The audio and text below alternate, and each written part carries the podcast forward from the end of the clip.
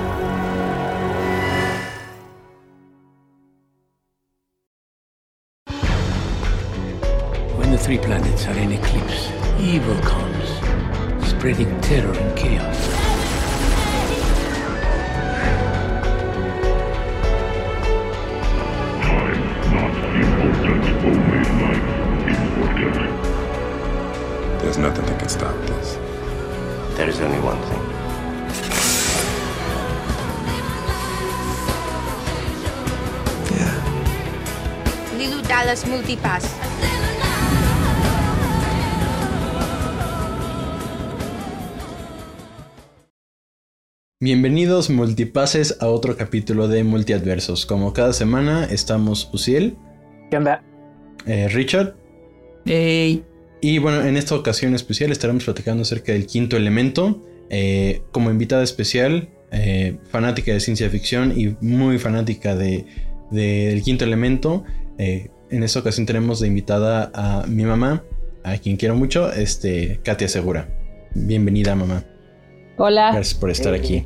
Hola, hola. igualmente, bienvenida. gracias por invitarme. Bienvenida. Muchas gracias.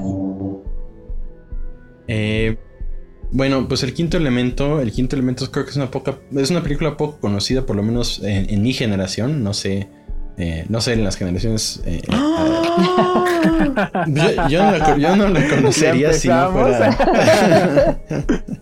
yo no la conocería si no fuera eso por- sí, eso sí. ¿Qué? Eh, Es que eso sí me dejó en shock. Sí, no, pues si, si no hubiera sido por mi mamá, no, no, ni me entero, ¿eh? O sea, ahora sí que, y eso que soy fanático de ciencia ficción y se supone que estoy estudiando cine y todo, en ningún momento se me, se me ha mencionado fuera de, fuera de, pues, el círculo de mi familia, lo cual es preocupante porque es muy bueno. Pero bueno, ahorita llegamos a eso. Es que, Ajá. ¿sabes qué pasa?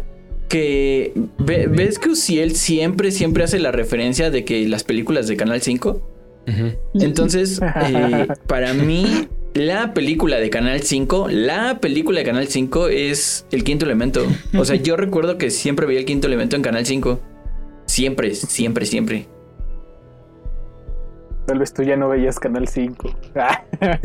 No, yo me, la- yo me- yo la vi viejo. viendo Cartoon Network, lo Mm. siento. Ay, pues perdón Ah, por bueno. tener televisión pública. Eh, Bueno, el, quinto elemento eh, es película de 1997, dirigida por Luc Besson. Creo que es uno de nuestros oficialmente directores favoritos, junto con Christopher Nolan. Creo que es el único que se ha repetido. Eh, uh, ok, esta película básicamente narra, eh, cuenta la historia de cómo eh, un taxista ya en el futuro, en, el siglo 23, eh, el señor Dallas, protagonizado por, por Bruce Willis, eh, conoce a Lilu, que es una ser suprema. Bueno, lo que nos cuenta la película es una ser suprema de una raza llamada eh, eh, los Mondishaw- los Mondishawans, ¿verdad? Se, se apellidan. Digo, se llaman, perdón. Y básicamente esta raza alienígena aparece cada 300 años en la Tierra para prevenir que la Tierra sea destruida por un, un- pues sí, una entidad cósmica maligna. Y la historia más o menos va de eso y cómo el señor Dallas se enamora de Lilo, que Lilo obviamente al ser una ser suprema cobra este, forma humana eh, en, el cuerpo de la, de la actriz Mila Jovovich, que también la conocerán por, por la saga de Resident Evil. Eh, y pues es básicamente como ellos dos pues se encargan de juntar los cuatro piedras elementales que representan los cuatro, los cuatro elementos de la Tierra para combatir este, este, a este ser maligno junto con Lilu, que sería el quinto elemento para, para formar un arma que destruya a este ser que ha regresado a la Tierra. Eh, y ahí lo dejo para que empecemos a hablar acerca de la película porque eh, es, de esas películas que si nada más lo narras así tal, o sea, si le explicas mal te- termina siendo una película terrible como lo acabo de hacer. Este y, es más de es más es más de acerca de la experiencia esta esta mini pequeña historia de amor eh, y todos los conceptos que hay detrás de la película el, el- el diseño de producción que ahorita ya nos contará mi mamá eh, y Us eh, acerca de, de- de, pues de él la música que también es muy buena que a mí este a mí me gustó mucho este la primera vez que lo oí porque es como que electrónica mezclada con composición musical y ya nos contará Richard qué, qué opina acerca de, de la música. Eh, pero me gustaría empezar contigo, mamá, eh, como nuestra invitada. De nuevo, muchas gracias por estar aquí. Eh, y empezar No, preguntándote. Mm. Eh, preguntándote dónde estabas. eh, ¿Dónde estabas cuando salió el quinto elemento? ¿Cómo la fuiste a ver? ¿Por qué la fuiste a ver? ¿Qué te llamó la atención? ¿Y por qué te gusta tanto?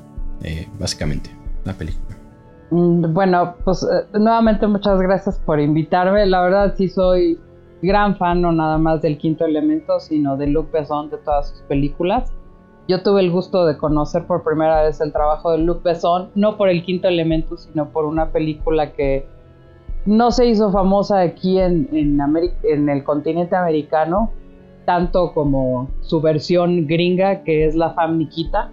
Él fue el que la escribió y la produjo fue un, un exitazo en Europa y lo que hicieron aquí en Estados Unidos fue comprar los derechos y sacaron a la hija de Henry Fonda, a Jane Fonda, Jane Fonda eh, Jr. y después hi- hicieron una serie de televisión, pero el creador de la familia fue Besson. En 1997, Eso no lo sabía. sí, Wow. y es una película No muy buena, es una película de acción.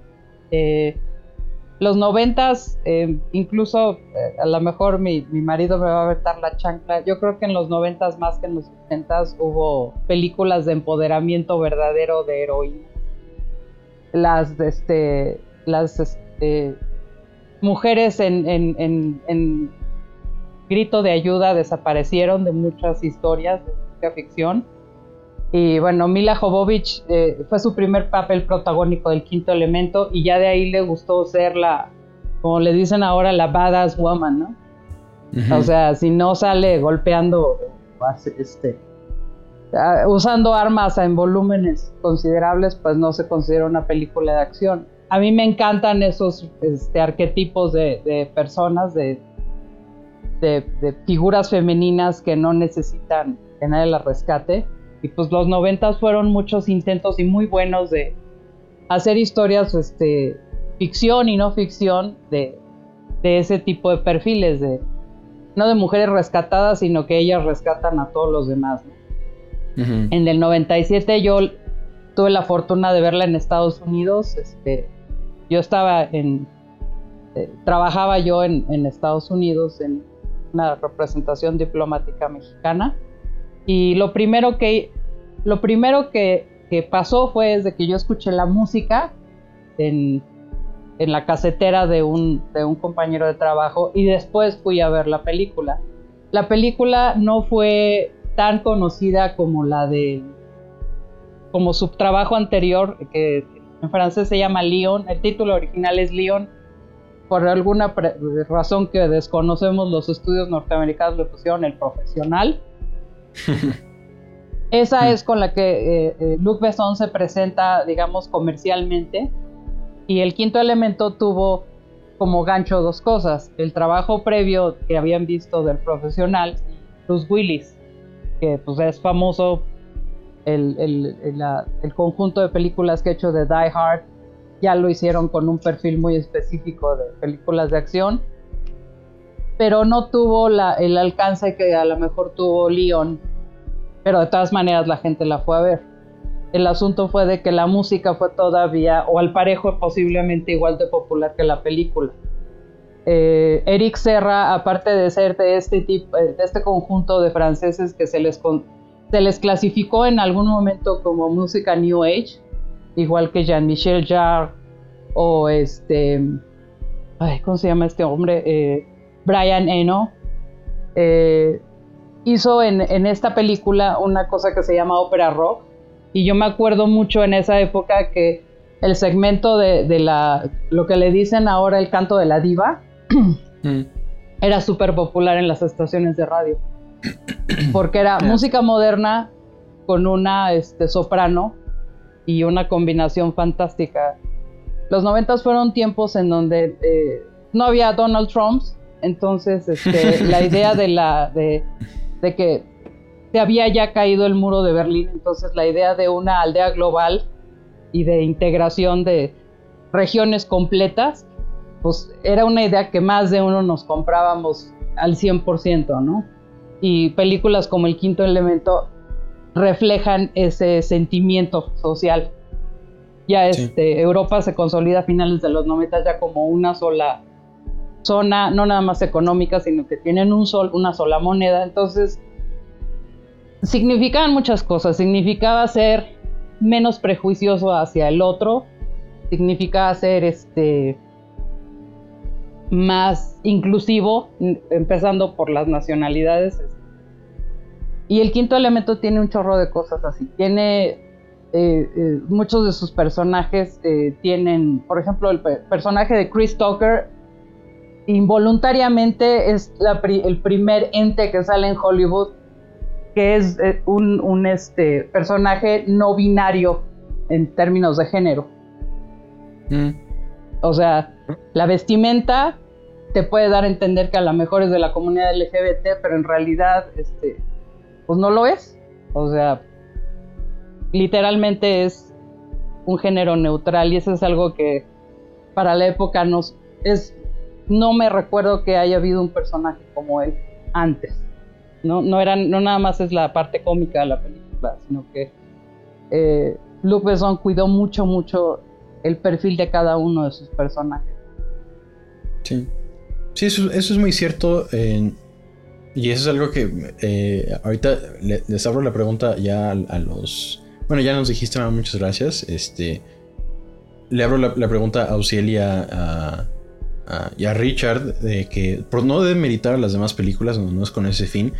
eh, pero creo que el quinto elemento fue de, es- de esas pocas películas de ciencia ficción, porque solamente en la ciencia ficción podrías hacer eso o en la fantasía, eh, que antes de que se pusiera de moda la inclusión, en, años, en, en años recientes, y no digo que sea malo, pero ya como que todo el mundo está agarrando de excusa eso con tal de esconder motivos distintos, ¿no? Y no lo están haciendo por las razones correctas.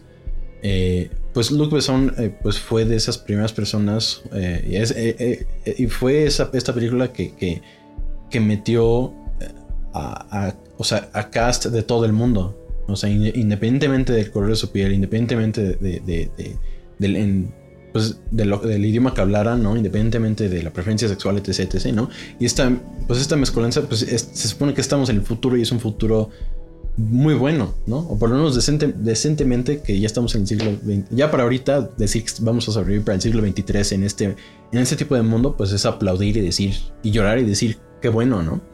Este, similar a Star Trek, por ejemplo, ¿no? Que la serie original de Star Trek también igual, antes de que fuera así, este, pues tuvo estos rasgos de inclusión, porque evidentemente eh, era un futuro utópico, ¿no? O por lo menos en ese, en ese, lo más utópico posible en ese sentido, ¿no? Entonces, eh, pues sí. Y ahorita vamos con la música Richard, porque ya, ahorita mi mamá, mi mamá ya empezó a hablar este, acerca de la música. pero- Perdón. que- no, no hay problema, no hay problema. Este, Hmm. pero ¿qué, ¿qué opinan ustedes en ese sentido y en general de la película? Eh,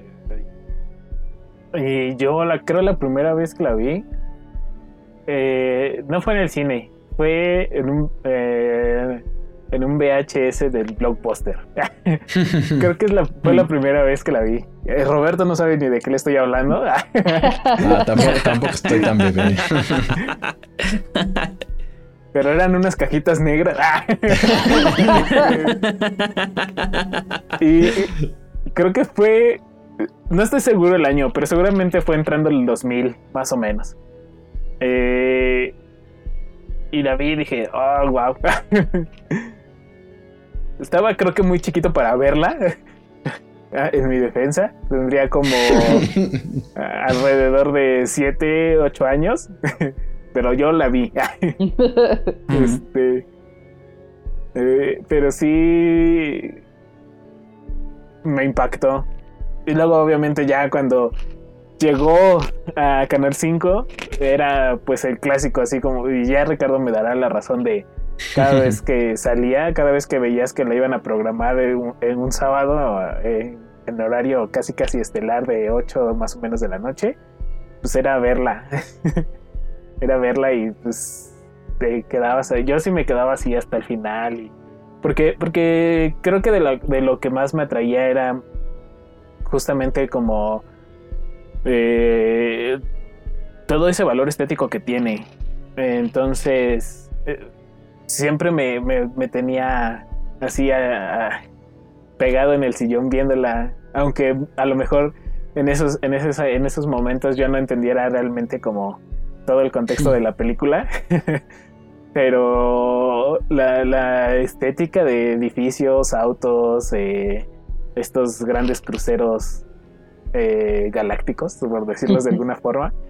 Y todo me, me, atraía mucho el cómo se veía, ¿no? Los vestuarios, eh, todo. Eh, y, justamente por eso la recuerdo como con mucha nostalgia y de hecho la recuerdo con mucha nostalgia porque justamente de, llevaba mucho tiempo sin verla y ahorita dije, ay, sí la volvería a ver otra vez. Pero sí, se, se, vuelve, después de que, después de que la, la, vi por primera vez y luego la vi en la televisión otra vez, se vuelve como un favorito. Sí. Totalmente. ¿Tú, Richard? Yo no recuerdo cuándo fue la primera vez que la vi, pero sí, o sea, es que es, es curioso porque hasta hoy que la vi, me di cuenta de que no me acordaba de la película en sí. O sea, recordaba escenas, pero no recordaba eh, de qué trataba la película. Y no sé si es porque no la veía, o sea, sí, porque me quedaba, me iba y luego regresaba. O sea, o era porque no llegaba a comprender bien la trama de la película. Que, o sea, dudo que un niño de 10 años pueda entender muy bien la trama de la película, ¿no? Entonces, eh, recuerdo muy pocas cosas. O sea, recuerdo Lilo cayendo en el taxi. recuerdo eh, la parte de la diva, que según yo es como súper, este, la, escena más característica de toda la película. Sí. O sea, y, es, curioso porque esa escena sí tiene muchas cosas, ¿no? O sea, tiene eh, la canción que es súper protagonista, que por cierto al rato voy a hablar de eso, que me gusta mucho eh, cómo está construida la canción. Este, y aparte tiene las escenas de acción, ¿no? Y luego tiene esa como mezcolanza entre lo que es la canción y lo que son las escenas de acción, que es la segunda parte de la canción, que es cuando se juntan, ¿no? Entonces, como que tiene un poco de esto, un poco de aquello, eh, este, y eso creo que es lo que la hace tan, tan emblemática, diría. Sí. Y este, también recuerdo, por ejemplo, la escena del beso y cuando lanza el rayo hacia arriba. Y, y ya, o sea, no, realmente hasta hoy que la vi no sabía en sí de qué trataba la película. sí. Y es muy curioso, o sea, porque es, que en, en, sí el mensaje es, o sea, es, es impactante, ¿no? O sea, cómo eh, el humano está destinado a, a la guerra, ¿no? Cómo todo lo convierte en guerra. ¿Qué digo? A final de cuentas, los mejores inventos han salido, han salido de la guerra, ¿no? Entonces, unas por otras. Hmm. Todo lo que crea destruye. Eso es lo que decía Lilu. Exacto. Sí. Exacto. Sí, y bueno, y ahí metiendo. Meto mi, mi patita de ahí, este. Eh, antes de pasar acerca de hablar ah, de cómo la historia es que esta película es de las pocas películas y es muy probable que es porque se trate de un director francés, no, no, no gringo como los que estamos acostumbrados a, ver. Eh, como ya lo platicamos en, Akira o en Ghost in the Shell, que son también pues, producciones extranjeras, ¿no? Extranjeras para nosotros. Eh, en este caso, a pesar de que está hecha con actores eh, y actrices este, y una producción gringa, pues es un director francés, ¿no? Está coescrita por un francés. Eh, a mí me encanta cómo la edición y el montaje, bueno, que habrá gente que dice es que el montaje y la edición es otra cosa, pero bueno, edición, montaje, cómo está editada la película, me encanta cómo está realizado, ¿no? Y creo que también lo platicaba en, Lucy, y es algo que es muy característico creo que de Luc Besson, que te da a entender varias cosas eh, con las imágenes, ¿no? Em, y cómo están editadas. Y pues pues se, acobija de la música, ¿no? Esta, esta, escena que platicas al final, este, eh, Richard, de cuando, bueno, bueno, no al final, a- la mitad de la película más o menos, cuando la diva está cantando y, y Lilu, pues descubrimos que Lilu es, o sea, es una badass, ¿no? O sea, ya así oficialmente Lilu deja de ser esta, eh, pues este alienígena eh, espantado, ¿no? Pues se vuelve, pues es como conocemos ya a Mila Jovovich, ¿no? Este, eh, y se agarra a golpes a todos los, eh, a, a todos estos alienígenas, ya se me olvida su nombre, este, lo- los, los malos de, de- de la película. Mangaloran. Ah, los Mangalores, ajá. Este. Y. Y pues eso entrecortado con la secuencia cuando baila. Y bueno, baila, canta la. Este. La diva, ¿no? Este. Está muy padre. Y igual muchas escenas que están entrecortadas para que te. Para que sin decir nada entiendas perfectamente qué está tratando de decirte el director. O por lo menos en cuanto a tensión o ese tipo de cosas. A mí me encantó. y pues habrá gente que dice, pues es que es muy tonto porque no te dicen, o sea, es como que entrecortar a los onzo. Pero bueno, o sea, está bien hecha y me gustó mucho en ese sentido. Em, y bueno, eh, mamá, bueno, la música que tú bueno, nos contaste ya que la escuchaste eh, antes de, de ver la película. em, aparte de la música que sé que te gusta mucho porque tenemos el disco aquí en casa. Y ahorita, y ahora sí pasamos contigo, Richard, antes de que termine con mi mamá. Eh, ¿Qué de los temas... Es que toca muchos temas la película que... Creo que esta, esta- esta película pues sigue siendo muy vigente hoy en día, ¿no? Ya platicando acerca de vigencia de películas. Eh, ¿Por qué creerías que es eso? Y voy a algún punto. Este, pero bueno, que me conteste mi mamá primero. Bueno, es vigente porque hay muchísimas cosas que siguen sin resolverse. Como humanidad hay mil cosas que todavía no resolvemos y obviamente todavía no llegamos ni a la mitad de la de esa sociedad que tiene el- que, describe este Luc Besson en esa historia. Yo les quería comentar este pues digo yo que son galletitas porque son cosas que a mí me parecieron aparte de ser este, curiosas me parecieron un logro como ser humano de, este hombre de Luc Besson me pareció verdaderamente un logro el que, el que a lo largo de su carrera haya podido llegar a hacer metas que él se propuso desde que era adolescente. Y el quinto elemento tiene dos de esas metas. La historia él la empezó a escribir desde que tenía 16 años. Toda la vida se ha declarado un fan de los cómics. Ha sido su última película ya como, como padre de familia fue la de Valerian y el planeta de... Sí, el planeta de... de- ¿no? ¿Cómo es? De, el- Eh, de los 10.000 planetas, este, la nave de los... Ajá. como sea.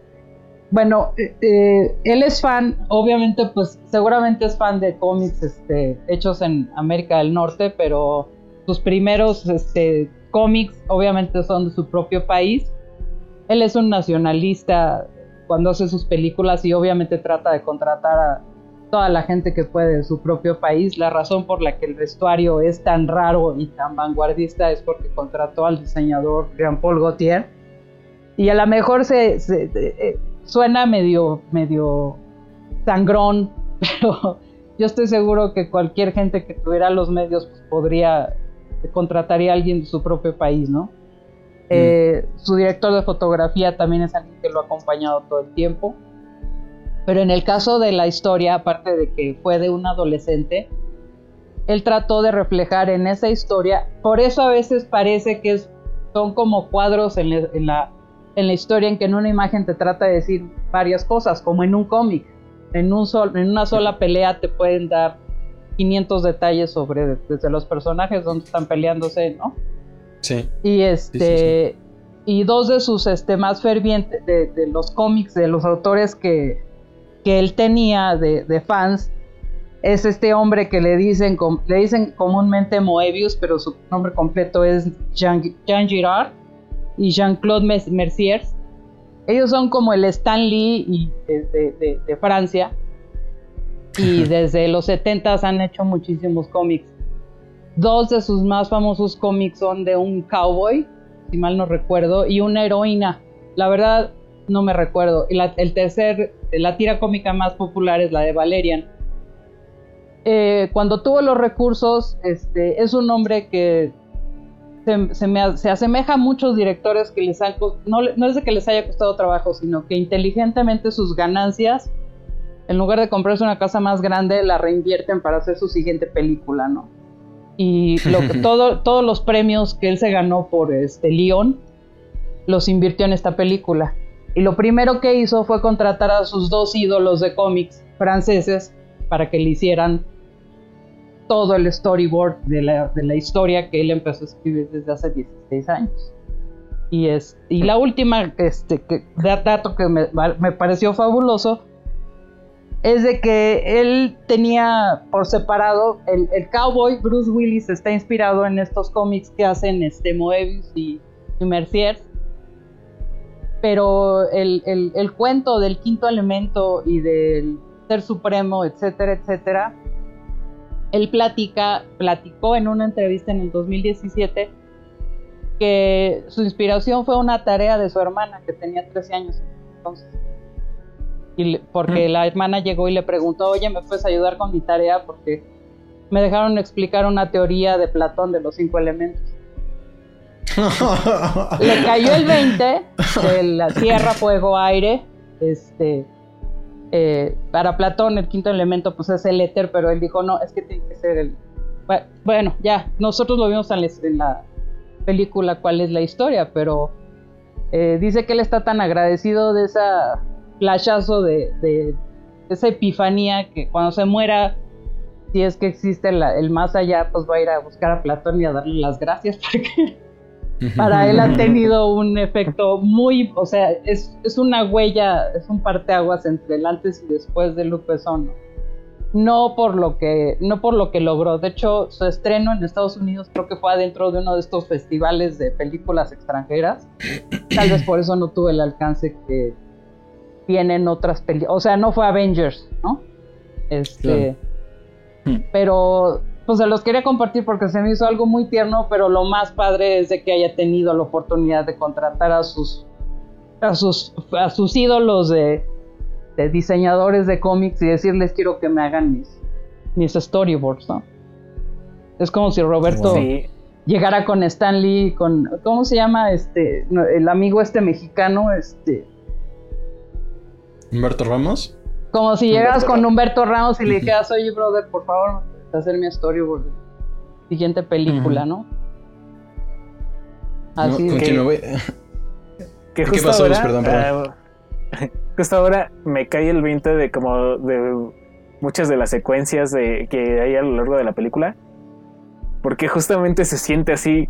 Hasta ahorita que, que, lo, que lo está diciendo Katia, me cae el 20 porque eh, es, o sea, como lo explicó Roberto, es como cortado, pero hasta ahora sé por qué siento que funciona. porque, o sea, que me, que me atrae eso, que me atraen esas escenas, porque justamente es como si leyeras un cómic eh, cuando estás en el diálogo de en un sitio con unos personajes y de repente estás en conflicto con en otro sitio con otros personajes y cambias el cuadro y regresas al otro sitio y cambias el cuadro y se presenta otra situación y cambias el cuadro y se está resolviendo la primera situación y al final como que se resuelve la escena, ¿no? Se construye la escena a través de, de, estas, eh, de estos momentos en diferentes sitios con diferentes personajes. Hasta, la piel chinita se me puso porque justamente me cae el 20 de, de por qué funciona el, el cortar como varias, eh, bueno, más bien como el construir una secuencia con escenas en diferentes sitios, con diferentes personajes, y al final concluyen en, algo específico, ¿no? Cierran esa secuencia con, con algo. Y, me emociona mucho ahora el saber cómo está, cómo está pensada la película, mm. porque justamente no sabía cómo. Y, y a pesar de que a mí, a mí en lo personal me, me gustaban esas secuencias, eh, ahora sé el por qué. Yo, yo, yo confieso que lo acabo de investigar, ¿eh? Yo era de las millones de personas. ¿Por qué te gusta el quinto elemento? Pues porque me, por, porque sí, ¿no? Y me encanta la música y, yo soy fan de Bruce Willis. Yo, igual que mi marido, sí somos de una generación ahí un poco especial porque lo que era Schwarzenegger y Bruce Willis y Rambo, pues feliz yo de estar viendo explotar mil cosas, ¿no? O sea, ya quedaremos como para análisis de una psique global, pero pues, o sea, para mí fue garantía, ¿no? Que vamos a verla porque además este pues, quiero ver qué, qué hizo Luke Besson con, con Bruce Willis. ¿no?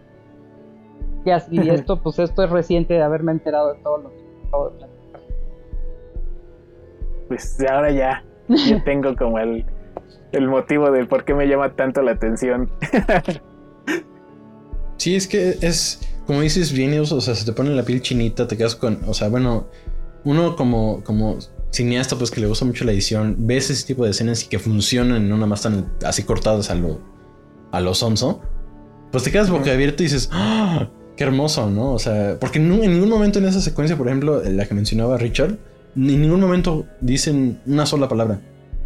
O sea, en ningún momento te dicen, o sea, en esas secuencias nunca dicen, bueno, vamos a hacer esto. O sea, empieza la acción y solita se cuenta, ¿no? Como si fuera cómic. Eso no, no había hecho la relación, qué padre. este. impresionante. Eh, Sí, te digo que yo quedé así ahorita. y este, ahorita justamente que, que, que, que nos platicabas, Katia, de tus héroes de ilustración de, de, de Luke, dije, wow. Ahora también eh, son unos de mis héroes. No, y tienen décadas trabajando, este, pero lo impresionante Sí, sí, es de sí. que le hayan dicho que sí a la primera. O sea, Ajá.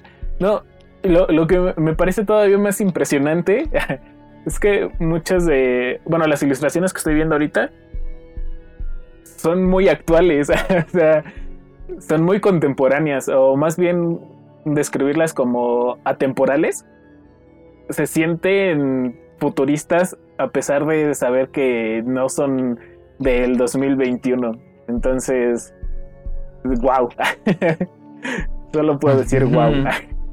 sí, son, son impresionantes. Incluso los detalles del, del- del maquillaje de, los de las personas que están adentro, la manera de cómo funcionan los aeropuertos. Bueno, los aeropuertos de los lo que en ese entonces este, se, se- se veían las naves como si fuera lo que era el transbordador Challenger. Es un modelo espacial que ya no existe. A lo mejor los Dragons de, de, de este de Tesla, de la compañía Tesla, pues lleguen a, a hacer lo que lo que se aspira en el quinto elemento, pero y hasta las sombras que le ponen a los ayudantes de la, de la diva son cosas que apenas están poniéndose de moda en el 2021. ¿no? Sí, Y, y no se sí, sí, sí. era una película que se veía futurista, pero no futurista de, de, de, uh, me voy a morir para cuando lleguen, ¿no? Sino no tan lejos, pero lo suficientemente lejos para hacerlo todavía ficción. ¿no? creíble, Sí, ¿no? O sea, justamente- creo que es la- Ajá. Justamente ahí, ahí me cuando pasó esto que les voy a describir, me acordé de Ricardo y, y porque luego da como es como el que más crítico en cuestiones acá tecnológicas. Pero justamente cuando llega llega el malo y que no pudo trans- este, ingresar al, al transbordador, este, lo que me parece increíble es que, que no pensaron en que en un dispositivo eh, móvil como un celular para poderse comunicar, sino que seguían con la idea de, de cabinas telefónicas y teléfonos entre comillas fijos. Y, y eso es a lo mejor también como parte del contexto de, de- del tiempo en el que se hizo, ¿no? Sí, no los vi. Y, y Que lo- yo en. ¿Cómo, cómo? Yo tuve ahí una discrepancia con su tecnología. Hablando de lo que dijo Ciel. ¿Por qué? ¿Por qué? Con sus IDs, o sea, ¿cómo tienes un ID que no tiene tu rostro? ¿En qué mundo tienes una ID que no tiene tu rostro? O sea, llegaron 20 personas con el ID del, del De protagonista y, y nunca supieron corroborar cuál era él realmente. Pero sí tenía sea, la foto, ¿no? Pues no sé, o sea, el- porque cuando el padrecito intentó, cuando el padrecito intentó, le dijeron, ah, sí, eres tú.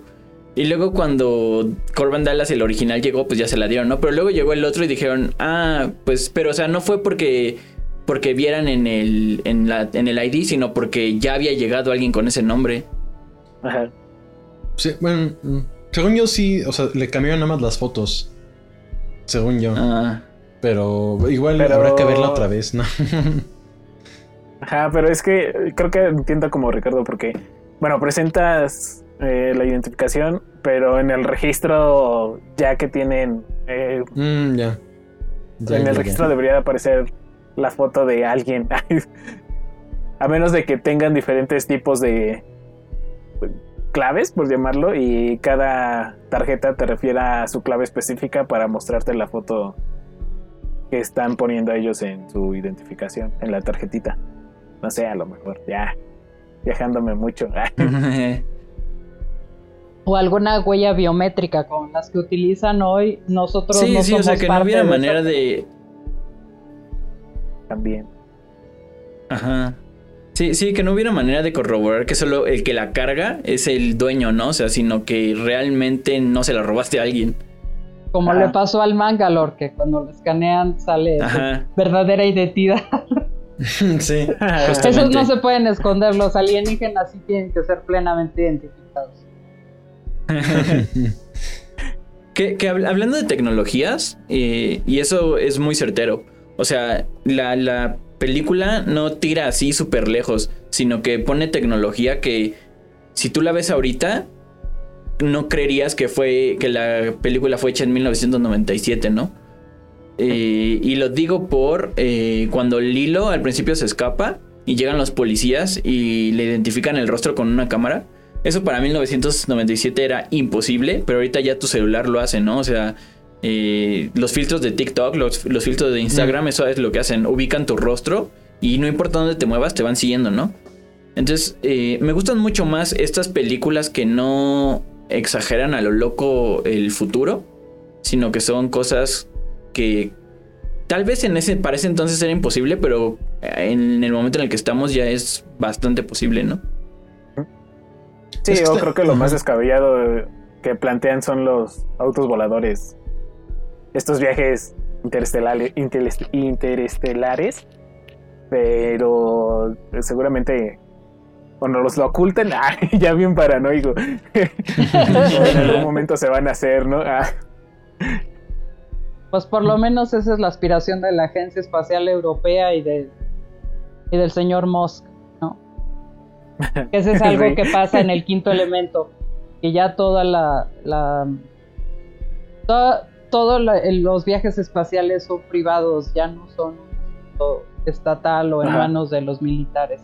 Entonces, eh, Sí. el presidente de, de entonces el planeta Tierra nada más se dedica a dar bienvenidas y, y despedidas, pero ya es completamente un son corporativos privados los que hacen viajes espaciales. Sí. Y es que. O sea, funciona muy bien porque están pensados, ¿no? Ese tipo de tecnología. O sea, no, bueno, obviamente más allá de fu- funcionar para la historia, creo que están bien pensados, ¿no? Y es de que, pues similar a como, bueno, sí, bueno, por lo que entendí después de echarnos la- los materiales extras eh, esta semana que pasó con mi mamá y, eh, bueno, mi mamá y yo, eh, pues Luc Besson se, se- básicamente se encerró con estos dos, estos dos artistas que, pues, están acreditados como diseñadores de producción. se encerró con ellos para hacer storyboards, para hacer este, diseños de naves, diseños de personajes, de vestuarios, ¿no? De, de todo, absolutamente todo para crear el, el mundo de, del quinto elemento, ¿no? Y, ya, bueno, hablando un poquito como guionista y siguiendo las enseñanzas de la poderosa Daniela Moyes, creo que eso es un paso que mucha gente se salta a la hora de hacer películas de ciencia ficción. O sea, luego, luego se saltan a- es que quiero este plano de, de la nave espacial, ¿no? Bueno, pero ¿de qué va tu película? Pues no sé, pero eso es lo que quiero, ¿no? Eh, y no, no se ponen a pensar. eh, bueno, primero de qué va su historia y cómo funciona esa historia en el mundo, ¿no? Eh, y crear el mundo. Bueno, ya, sé que tengas la historia, como ahorita nos contó mi mamá, que no me sabía esa de, lo de Platón. O crear un mundo y ya luego hacer una historia, ¿no? Pero el, world building, pues, que es esa fase de creación para. Ya sea fantasía ciencia ficción, es algo que tienes que tener muy sólido porque. eh, obviamente para que funcione bien y porque luego. pues tendrás la eh, tendrás siempre a, gente como Richard que se fije en esas cosas, ¿no? Y lo digo en buen sentido, obvio, o sea, lo digo en buen sentido. Pero eh, obvio, por ejemplo, lo del teléfono, pues sí, obviamente es el resultado del tiempo en el que está hecho, ¿no? Pero lo que decías del reconocimiento facial eh, es, es eso, ¿no? Regrésate a hace 20 años, 20 23 años, bueno, llevamos para 24 años, eh, y ve esa película con los ojos de hace 24 años, ¿no? Hay muchas cosas que pues, seguramente si, si a nosotros nos sigue impresionando, o por lo menos decimos, ah, pues qué padre, pues imagínense hace 24 años, ¿no? Y creo que es eso, está, está muy bien pensado y está muy bien construido. O sea, eh, no nomás están puestas cosas así nomás porque sí. El aeropuerto, por ejemplo, que tiene un chorro de basura, no está, o sea, no está de, de agrapa la basura ahí, ¿no? O sea, tiene un mensaje ahí muy, muy, muy, muy, este, pues obvio, ¿no? Y de nuevo, regresamos a estas películas como en el Día de Independencia que tenían este mensaje escondido acerca del ambiente, pero obviamente como no era, pues no era algo que cada rato se tenía que, que bueno, que a cada rato no, no se mencionaba, pues no era, no era tan, tan obvio como otras películas, ¿no? Pero el mensaje está ahí. Y hay, tantos- pues hay tantas cosas que, que espero algún día podamos, este, a ver si le regalo a mi mamá de el, el- el libro del arte del quinto elemento, porque el- el- pues es, es arte de cómic y eso es lo más fascinante. ¿no? decir, ya te estás tardando. Yo creo que ahorita Es- todavía está en francés y, y mi francés es muy mediocre, la verdad.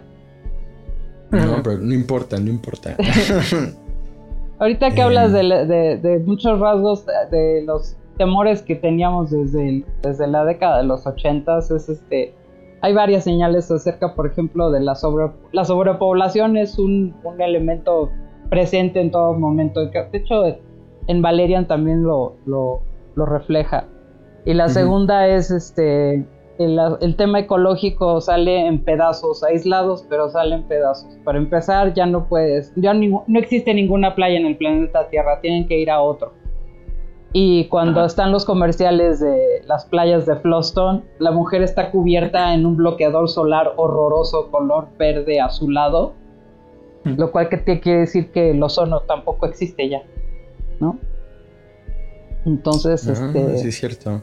nos eh, no, o sea, dice cosas sin decirlas, que son de las cosas que más tememos y pero este hombre yo no sé de dónde saca su positivismo de repente y dice, bueno, pero de todas maneras nos vamos a poder seguir asoleando y vamos a poder seguir yendo a playas. Pues ok, aunque sea en otro En planeta, algún otro porque este ya lugar. no- sí, porque este ya casi estamos a, a nada de acabarnos. ¿no? Los espacios, los depa- el departamento donde vive Corbin Dallas, o, o Ah, cómo sí. los empacan como sardinas, como si fuera hotel japonés, este, en los, en el crucero, digo en el Ajá. transbordador para ir a la, al planeta de las playas de Floston es, pues ya es de ahorita, pero no es en todos los países, gracias a Dios, pero son espacios muy, muy pequeños.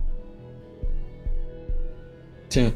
Sí, justamente. Y bueno, a mí también creo que parte de lo que me gustó, y seguramente tiene mucho que ver con el diseño de, bueno, de quién viene el diseño, son, es como toda la línea que tiene en cuestión de arquitectura y automóviles, porque tiene como ese toque Art Nouveau que a lo mejor que podemos, o creo que una de las referencias un poco más claras que tenemos es eh, la serie de Batman de los 90 eh, con este batimóvil y todo eso. Sí. Tiene, tiene ese toquecito así como. Y, y, pues justamente es Art Nouveau. Y pues es como una corriente de diseño muy francesa. Entonces, tiene mucho que ver de, de quién viene el diseño. Y, y me gusta mucho porque justamente coincide que, que, es, que es como. A lo mejor como diseños como. ah, que ya son a lo mejor como, bueno, no sé si viejos, exponerlos como viejos, sino que ya son diseños clásicos que van resurgiendo y resurgiendo y resurgiendo y siempre se vuelven a ser vigentes en algún momento de la historia. Este, por ejemplo, a la mente me viene justamente el batimóvil de ese, de ese Batman. Ujú. Y ahí eh, esta, esta película que se llama La Liga Extraordinaria, también Sí. el coche tiene como toques así de Art Nouveau así en, en el diseño. Entonces, siempre es recurrente y, y, y, a mí me encanta que me encanta en el quinto elemento que lo reflejen así, porque creo que es de no sé si ponerle decirlo como de las pocas películas que lo hace así, pero para mí en, mi conocimiento muy muy pequeño es creo que de las pocas películas que, que tienen ese toquecito eh, con ese con ese estilo de arte. Este, y, y la paleta de colores eh, a mí también me encanta, como que eh, tienden mucho a lo amarillo, naranja y, y verdes, verdes, grises, pero como eh, no sé cómo describirlo, como otoñales, así medios apagadotes, apagadones, así. y, y, y, y, al momento de meter a Lilo con un un, traje o líneas que resalten a ella, pues la vuelve visualmente el personaje principal, ¿no? y, la, paleta de fondo que tienen, que, que se manejó, justamente cuando introduces un personaje con mucho color, como, como más bien con su vestimenta, eh, lo vuelves visualmente el personaje principal. Y eso también está como súper bien manejado, o sea, me encanta. Como en el anime cuando ponen personajes de color verde, ¿no? Digo, o sea, con el cabello color verde y todos los demás tienen el cabello color negro. Hmm. Sí. sí. Sí, algo así. Porque justamente, bueno, no sé si, si estén haciendo como ese recuento, pero la paleta de colores de la mayoría de los fondos es tiende a ser muy neutral eh, a lo largo del quinto elemento. Eh, no, no quiero decir que en todas, en todas las escenas, pero tiende a ser como muy neutral en estos colores eh, medios verdes, mm, así, así, así. y de repente cuando meten a uno de los personajes y entre más eh, relevante sea para la historia, como que le dan ese realce con colores más vívidos.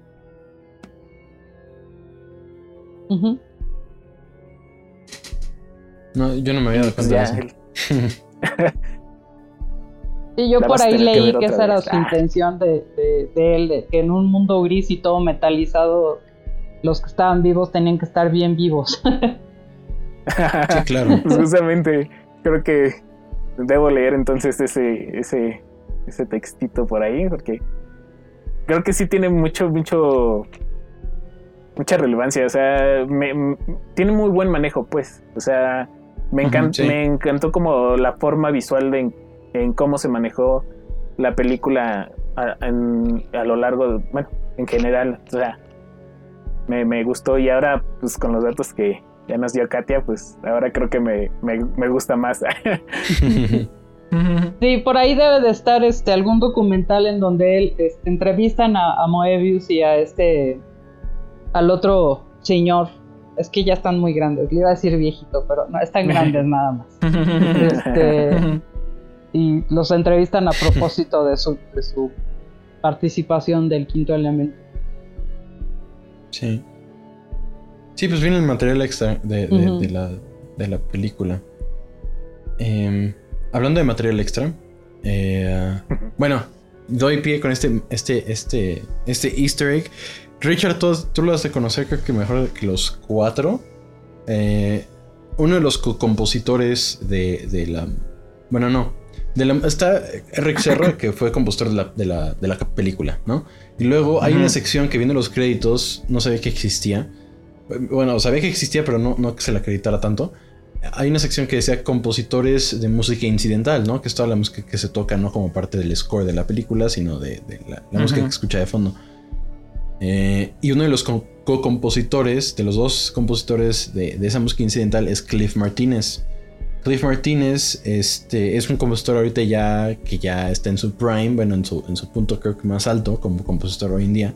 Eh, una de sus películas es Contagio, que es como que esta música este, utilizando muchos sintetizadores y pues la computadora y pues todo digital, ¿no? O sea, eh, composiciones este, todo lo contrario a, instrumentales. Eh, y en ese sentido, bueno, yo no sabía eso. Y me, me imagino que es ese Cliff Martínez, porque no conozco otro Cliff Martínez este, en el mundo de la música, por lo menos este gringa. Porque era él y, otro, y otra persona, y a lo mejor quién la, la otra persona. Eh, entonces, Richard, ¿qué, qué, qué viste de la música en general? Um, yo, yo no escuché esa parte. O sea, no, no, no caché ese easter egg a la hora de, de ver la película. Bueno, venían los lo que sí nomás, pero- es que. sí, sí. Lo, lo que sí es que. O sea. Creo que es una de las películas que tiene el soundtrack más relevante que hemos eh, hablado en, en este podcast en general. Si no es que la más. Este. Y curiosamente, yo empecé. Pues. Así como. Se me olvidó que tenía que analizar el soundtrack, ¿no? y, y no tardé mucho en darme cuenta que estaba ahí. O sea, literalmente eh, donde lo noté, noté, así que ya racionalmente lo noté. Fue en la persecución de, de los autos. Y que no son ni siete minutos a lo largo de la película, yo creo. Y este. Ahí fue donde noté que existía la- el soundtrack. Pero en general. Y por lo que yo noté y por lo que leí. Me parece que más del 90% de la película tiene música siempre, siempre. Y de hecho, si me preguntan, no podría ahorita decirles una escena que no tenga música. O sea, no se me viene a la mente ninguna escena que, que no tenga música. Este. Pero lo curioso es que no sentí que fuera soundtrack de película. O sea. De hecho, yo pensaba que habían sido canciones de la época que fueron tomadas para meterlas en la película. Pero no, o sea. eh, donde pensé principalmente, o sea, que eran canciones tomadas del radio, o sea, de pues, eh, públicas, digamos. Este fue en el avión cuando apenas van a, a despegar, que sale como música reggae, donde salen los tipos marihuanos. Sí. Eh, yo dije, esa canción ni de broma la compusieron para la película. Y curiosamente, todas las canciones de la película están compuestas específicamente para la película. Entonces, eh, lo que me gustó es que ni siquiera es como que... Un grupo diverso. Uno para bodas, ¿no? Este. Lo, lo que me gustó es que ni siquiera eh, es como una misma línea la música, sino que si se fijan hay como de todo. O sea, por, por ejemplo, esa parte del reggae. Recuerdo que la parte de la persecución la escuché como medio yacera. Está esta parte clásica de, de la diva que después se vuelve tecno. Entonces, eh, es, es impresionante eh, eh, la cantidad de géneros que abarca esta película. Y, y no solo están por estar, sino que sí aportan. Eso es lo curioso. El pequeño dato que les traigo esta vez es que en esta canción sí hay un. Bueno, en la película sí hay un leit- leitmotiv. Este. Que a- aparece en tres escenas. Eh, la primera, cuando están este. Leyendo, o sea, en la primera, primerita, primerita escena. Cuando están con los. Con los. Este. Ay. eh, limpiando, ¿cómo se llaman estas cosas? Jeroglíficos. Ah, sí. Eh, justamente cuando dice quinto elemento, suena un leitmotiv. Que vuelve a sonar cuando Lilu está eh, viendo las imágenes de la guerra, esta secuencia de peleas y guerra. Sí. Ahí vuelve a sonar la canción. Y la tercera vez que aparece, no sé si es cuando le da el beso o en alguna otra escena, pero debe ser donde le da el beso. Sí, al final cuando tira Entonces- su rayito al cielo. Ajá. Entonces se me hizo curioso que aquí sí hubiera un leitmotiv, pero ese sí yo no lo noté, ese sí lo investigué. Ah. Pero sí, o sea, luego corroboré y sí, efectivamente está ahí el leitmotiv de, de Lilu, digamos. Lo cual se me hizo muy bien, o sea, porque es como. O sea, lo, lo que me sorprende es el matiz que tiene el compositor para, para hacer la película. O sea, Sí. es como muy amplio. Eso, eso fue lo que me sorprendió. Que por cierto, dato aparte, este también fue el compositor de Leon. Es el Hans Zimmer de, de, de ¿cómo se dice? De Luc Besson, De Luc Besson. como Sí. lo es. El John Williams de George. Lucas. Ándale, ajá. Sí, sí, sí. Literalmente. Sí, es- es- sí, pues justo también compuso Lucy, ¿no? Este, que la platicábamos ya. ¿Sí? Según yo sí. Ah, Ajá. Ah, sí es cierto, aquí está. Eh, Esto demuestra cómo si no me aprendo los nombres de los compositores. este, bueno, bueno, pero, pero como pequeña duda tengo, eh, Katia Mm. dijo que ella primero conoció el soundtrack, o sea, lo escuchó y luego vio la película y que le llamó la atención el soundtrack y que es como una de las cosas más relevantes para, para usted. Mi pregunta es si recuerda con qué canción, o sea, cuál fue la primera canción que escuchó del soundtrack. La, la, la canción de la ópera de la, de la diva. Ah, sí, sí. Sí, la razón fue porque hay, hay otra, hay otra, bueno, es que era un, una- un segundo eh, disco que, sonó, mucho en los noventas, este, fue una colaboración que hicieron muchos este, músicos y compositores y cantantes de rock que se llama, el, el CD se llamó The Passengers, el que invitó a los colaboradores, como les decía, fue Brian Eno y este, más de dos piezas son de ópera rock, como la canción de la diva, este, en donde Pavarotti canta con varias personas. Una de ellas es Bono. Yo me enteré porque soy fan Ah, acérrima de YouTube. Es Hmm. una canción eh, que se hizo más o menos alrededor de esa época, que se llama Mi Sarajevo. Y la, la canción de la diva es más o menos lo mismo. Es música moderna con una voz muy buena de ópera, ¿no? Sobre el- la canción. La segunda es este, la persecución que mencionaban cuando este, las patrullas están persiguiendo al taxi. Esa canción es árabe. Específicamente, ¿qué, na- Ay, sí. qué nación de- de- son los cantantes? No se los puedo decir, pero la música eh, de, de descendientes árabes en Francia y en Alemania también fue algo medio popular en la década de los 90. De hecho, hubo un turco, que ahorita no me acuerdo su nombre, que su, su canción llegó hasta acá, hasta, hasta, hasta, hasta México. Este, pero les digo, el asunto de globalizar todo y de mezclar estilos y de mezclar lenguajes. ¿Tarkan? ¿Mandé? Exactamente, ¿No es Tarkan?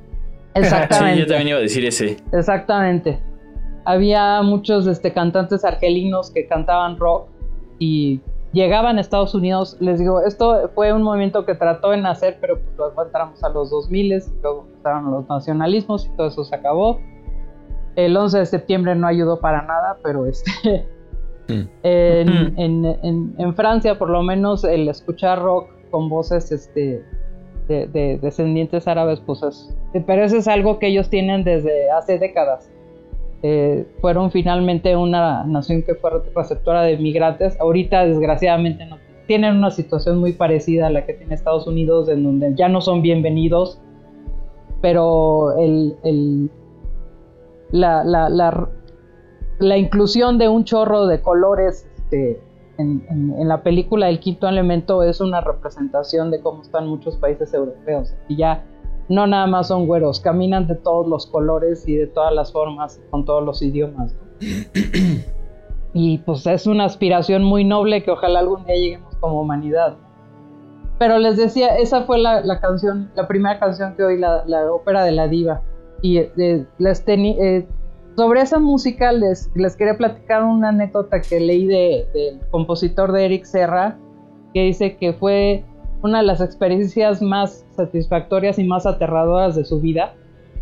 La, la- la soprano que canta, este, bueno, la diva, la, la actriz, este, es una actriz francesa que en ese entonces era esposa de Luc Besson, pero está haciendo lip sync a una soprano que era de algún país de Europa del Este, ahorita no me recuerdo exactamente dónde. Y cuando él hizo las pruebas, primero compuso la música y luego eh, escribió las notas que se tenían que alcanzar para hacer la ópera. Eh, el asunto es de que la soprano que él contrató, eh, su agente o su representante era María Calas, todavía viva en ese entonces. Ninguno de ustedes había nacido cuando María, María Calas fue María Calas, pero es una de las cantantes de ópera históricamente más famosas del planeta Tierra. Y cuando él se enteró que la que tenía que validar su composición era María Calas, pues casi se desmaya. Y le dijeron, y la segunda, el, el segundo reto para él fue este, que los estudios Gaumont le dijeron que eh, el compositor austriaco Herbert von Karajan era el que iba a revisar su secuencia de, de la, de la ópera de la diva. Entonces, este, eh, dice que el, haberlos conocido a los dos y el haber permitido que escucharan su música, pues es de las cosas que nunca va a olvidar en su vida. Porque además le dijeron que, pues muy bien y que si la podían oír dos veces. Mm-hmm. Pero pues, no sé, este, estos compositores fueron muy famosos en su época, pero históricamente en, en el ramo de la música es, son de, las, de los titanes más grandes que hay, ¿no? Y yo creo que yo, yo me desmayo si me entero que algo así me hubiera pasado en mi propia carrera o, en mi oficio. Yo me pido disculpas y este y me voy porque sé. Yo creo que sí, para él ha de haber sido demasiado impresionante tener semejantes jueces. Sí. Sí, y que. Ajá. Perdón, Richard, vas. Adelante, adelante. No, que ahí, eh, pues dato curioso, eh, es que todo el peso que se puso en, los hombros este Luc Besson, obviamente rodearse gente de, su país, pero precisamente porque viene de Francia, esos, en cuanto a las artes liberales, los franceses nos dan la vuelta, igual que los japoneses, nos dan la vuelta como cuatro mil veces. O sea, sí. Y ellos, y, y más que nada en lo que está haciendo, es una película, ellos son, ellos son los, los que, bueno, Habrá maestros míos que dicen que descubrieron el cine, habrá otros que, dirán inventaron el cine, pero bueno, se entiende lo que estoy tratando de decir. Eh, ellos son los primeros en hacer películas en todo el mundo. Eh, o sea, ellos son los que por historia tienen más tiempo haciendo películas. Y, Gaumont, que eh, mi dato curioso es de que Gaumont es la única casa productora que sobrevive la época de los hermanos Lumière Todas las demás desaparecieron después de, la Primera Guerra Mundial. Eh, pero pues después de tantos años de estarse, eh, pues Gaumont, de hecho, pues tuve la fortuna de cuando vino a la Cineteca, la, exposición de Gaumont, de la, pues, de la, casa productora, pues ves la historia de, de cuándo empiezan. Ellos trabajaron brevemente con los hermanos Lumière. Eh, obviamente, pues brevemente porque ellos obviamente, Gaumont sale después de que los Lumière tienen su eh, su punto más alto, pues, cuando, cuando, cuando proyectan esta película en, Francia. Eh, su primera película, ¿no? Este. Y pues Gamont vuelve. Eh, durante la guerra, pues todas las casas productoras se van en la quiebra porque ahorita, si, si creen que ahorita el cine era caro, pues antes era impagable. Em, pues Gamont sobrevive hasta nuestros días como, como de esas primeras que, que estuvo ahí pues en los inicios del cine y eso es algo impresionante. Eh, y digo, ahorita ya no está haciendo tantas películas precisamente por lo mismo. Eh, pero pues es, eh, es increíble eso. Es, es, es, que todavía sobrevivió una casa productora de esos años, pues a mí se, me hace increíble. Yo, yo quería decir que en mi ignorancia, la, la música que suena cuando está en la persecución en el taxi eh, pensé que era más por un cliché como de que había muchos migrantes eh, árabes, indios de Medio Oriente conduciendo taxis en Nueva York.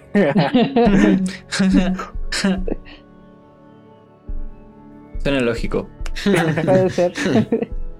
Yo, yo, yo lo único que quería agregar es que ya me surgió la duda, pero yo puedo jurar y super perjurar que Ojo, no estoy diciendo que sea imposible, pero hay un pasaje de la canción de la diva que estoy 100% seguro que al menos en la, en la película tiene autotune. Hay un cachito que estoy seguro que tiene autotune. Y entonces ahora terminando voy a empezar a buscar covers para ver qué tan difícil es cantarlo. O sea, no digo que sea imposible, pero seguramente tienes que tener un nivel muy alto para, para cantarlo. Porque si hay unas partes que yo escuché y dije, eso es imposible de cantar. Y estoy seguro que al menos en la película tiene autotune. Pero este... Ay, se me olvidó lo que iba a decir. Pero sí, era el autotune. Ahí, ahí, seguramente Aldo, nuestro fiel escucha también, te va, te va a decir que a lo mejor no. Quién sabe qué tenga que decir por ahí. No, sí tienen razón. Yo estoy el 85% de la, de la canción es de la voz de esta Albana, ya me acordé, es de, Albania la soprano, ahorita es de las 10, top 10 sopranos del mundo. y alcanzó las notas en un 85%. El 15% es su voz, pero la manipuló electrónicamente Eric Serra Mm. para lograr esa Sí, sí, sí. eh, como mu- multivocalización, como si fuera más de una cuerda, vo- más de una emisión de voz la que tenía, como alienígena, ¿no?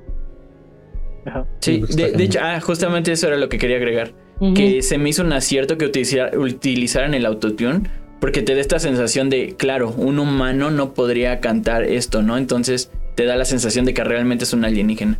Sí, Sí. como- Pero sí, o sea, lo- la, razón, la razón por la que creo que usaron autotune es más que nada porque hace cambios muy rápidos que tendrías que ser muy preciso. O sea, tendrías que tener un control de tu voz exacto así eh, en un nivel inimaginable. Entonces, este, estás- estoy seguro que debe de haber covers muy, muy, muy buenos y muy parecidos. Pero para el nivel que utilizaron en la película, sí, me suponía yo que sí utilizaron tecnología para arreglar. Sí. Pero, Pero, pero bueno, suena muy, ten muy en cuenta bien. que es una, una soprano profesional, entonces tampoco Sí, veo tan descabellado que, Era- que sí sean naturales. Era, eran sus primeros, este, es- ella estaba todavía en preparación, pero habiendo tenido como maestra a María Callas, pues obviamente llegó hasta donde llegó porque le aprendió todo, ¿no? Este, Ajá. algo que tiene también, eh, digo, como casi todos mis amigos saben que me fascina el quinto elemento, me han mandado a lo largo de los años videos. Eh, los últimos dos que me mandaron tendrá como tres años son este sopranos chinas. Una era de Japón y la otra era de Taiwán. Y este no sé si son competencias que sean como regulares pero son videos que graban de la soprano fulanita de tal haciendo la canción de la diva no y aparentemente estas dos últimas chicas asiáticas pues llegaron casi al 100% las escucha Sí. uno y le falla uno un par de, de, de- de- ¿cómo se llama? De notas, pero sí, la mayoría, la verdad, un talento impresionante. Y no sé, hace como cinco años me habrán mandado a alguien de, de Rusia, no sé, pero la gente que me conoce siempre me anda mandando los videos. Ay, escucha esta soprano, ya casi llega. Sí. Sí, sí, sí. Sí, no creo, no creo que el, el autotune lo hayan utilizado tanto para notas muy altas o muy bajas, que por cierto también me impresiona una parte que empieza a subir desde, desde muy abajo, Sí, Ah, que hasta sí, parece sí, voz sí. de hombre. sí. Este, pero no creo que lo hayan utilizado para notas muy altas ni muy bajas, sino que más bien para ese control de estar cambiando rápidamente entre rangos. Sí. Eso Sí, es sí. lo que yo veo un poco más complejo. Pero sí, o sea, como digo, no, no lo veo imposible, pero sí tienes que tener un control increíble sobre tu voz. Ya, ya veremos, a ver. ¿Quién sale ahí con el quite? Al rato, al rato, al rato va a haber un cover de Uciel cantando el cover de la diva. oh, ah, no sé.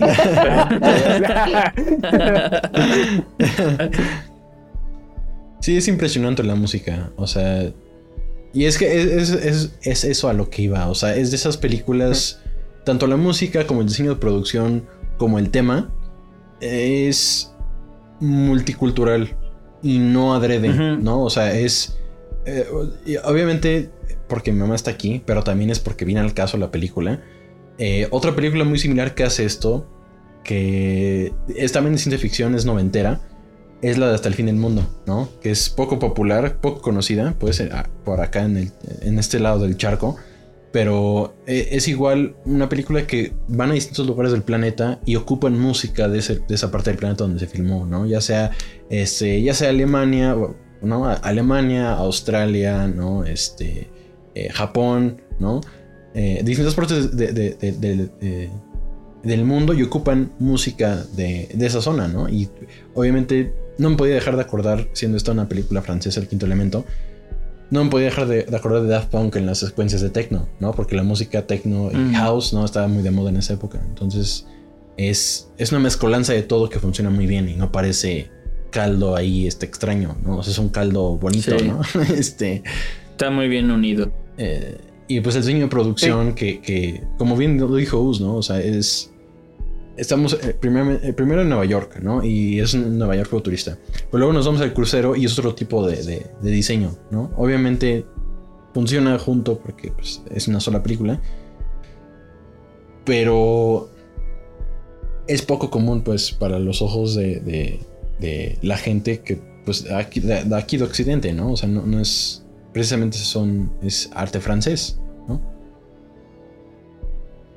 Y creo que. Pues son de esas películas que creo que nos hacen falta, creo. Y de hecho, creo que las películas noventeras que hemos estado revisando, con excepción de Ghost in the Shell y Akira, que están bien darks, este, son muy optimistas, ¿no? El Día de la Independencia, eh, esta. ¿Qué otra película? Hablamos hace poquito de otra, también noventera. Eh, ya se me olvidó. No, su premier Gattaca. Ah, ah Sí. Bueno, iba a decir Matrix, pero no es todo lo contrario. este. pero sí, como que, justamente. Eh, en paréntesis, que justamente en Gattaca sale una escena, una escena similar a la de la ópera, a la del canto de la diva, porque van a ver a un, el de los un, un superhumano de seis dedos, ¿no? sí. Tocar el piano, justamente. Exactamente. Sí, de esa me estaba acordando. Y son estas películas, pues, sumamente optimistas, ¿no? O sea, que no son así ya como que tan utópicas que algo terrible sucede en esa, en esa sociedad como en otras películas que hemos visto. Que Dani, por ejemplo, en, me enseñó que en ciencia ficción no existen las utopías porque si fueran utopías no hay historia. Este, algo siempre tiene que haber algo mal, ¿no? Algo, algo anda mal en esa utopía porque, pues, ¿no? Este... No está funcionando. Justo, ¿no? Pero, mm. pero Valerian también es otra que ya deberíamos agregar, igual que junto con Until, este, Until the End of the World, hasta el fin del mundo. Porque son estas películas que, que pues le ven el lado bueno, ¿no? A, la raza humana cuando... Que ya sé que igual y no te agradarán, Richard, pero... eh, pues, o sea, le ven, le ven lo, lo, Pues lo bueno que podemos tener, al igual que otras películas, le ven lo terrible, que ambas son válidas, creo. Y eso es lo padre de, este género que nos gusta a los tres mucho, a los cuatro muchísimo, que tiene su, su diversidad, cuando están bien hechas, ¿no? Y bueno, ese era mi comentario. Em, ¿Alguien más quiere hablar de algo en particular que les haya llamado la atención o no les haya gustado? Sí. Bueno, primero quiero escuchar el comentario de todos de, de los efectos. ¿Qué, qué, qué les parecieron? Uh, vasos, vasos. pues a mí me gustaron, se veían bastante reales. Creo que me pasó eh, justamente lo contrario a, a, la película anterior. Porque creo que sí los sentí integrados. sí, concuerdo. Pensando en el contexto de, de, la temporalidad de la película, eh, me parecen buenos, o sea, me parecen bastante realistas. Eh, yo al principio sí me comí muy bien los, los taxis. Hasta que después de un rato dije, un momento, esta película es de 1997. Justamente. Justamente. Sí. Creo que a lo mejor. Y eso que, y eh, eso que esta vez no vi remakes, ¿eh? No vi nada de remasterizados vi el VHS, dice. Exacto. Vi la este, beta, vi la beta. Ah, no salió en beta. bueno, no creo que haya salido en beta. Este. Creo que. Eh, los efectos que a lo mejor pueden saltar un poquito más es. Las naves, eh, cuando inician su viaje luz, a velocidad luz, pero de ahí en fuera. Mm, están espectaculares. o sea, en, lo personal, para a mí me parecen muy, muy destacables. ¿Qué, opina nuestra invitada?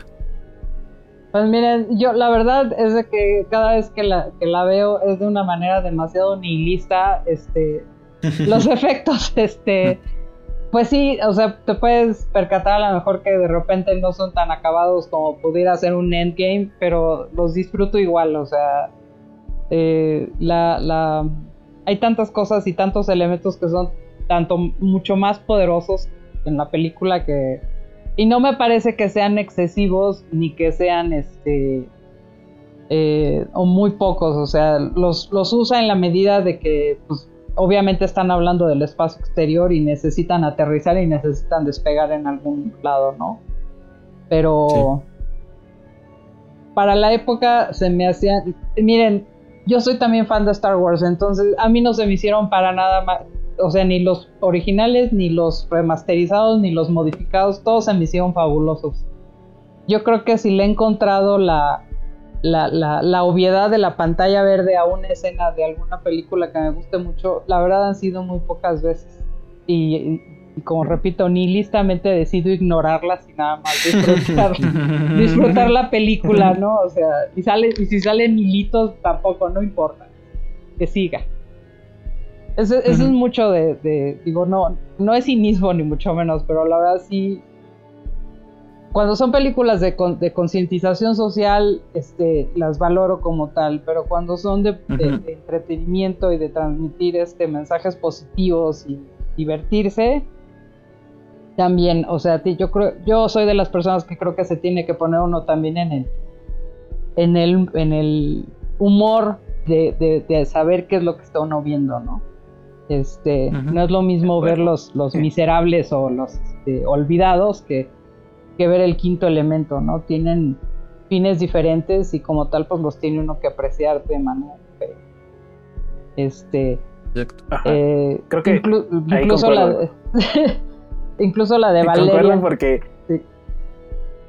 porque nada más porque no, no, con lo que no concuerdo es con ver una película desde la perspectiva de, de admirador de otra película o saga, ¿no?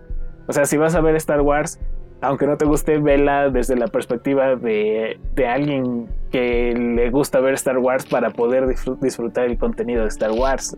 Entonces, si vas a ver el quinto elemento, verlo como alguien que le gusta a lo mejor la película o, a lo mejor sin expectativas de, querer llegar a ser como otra película.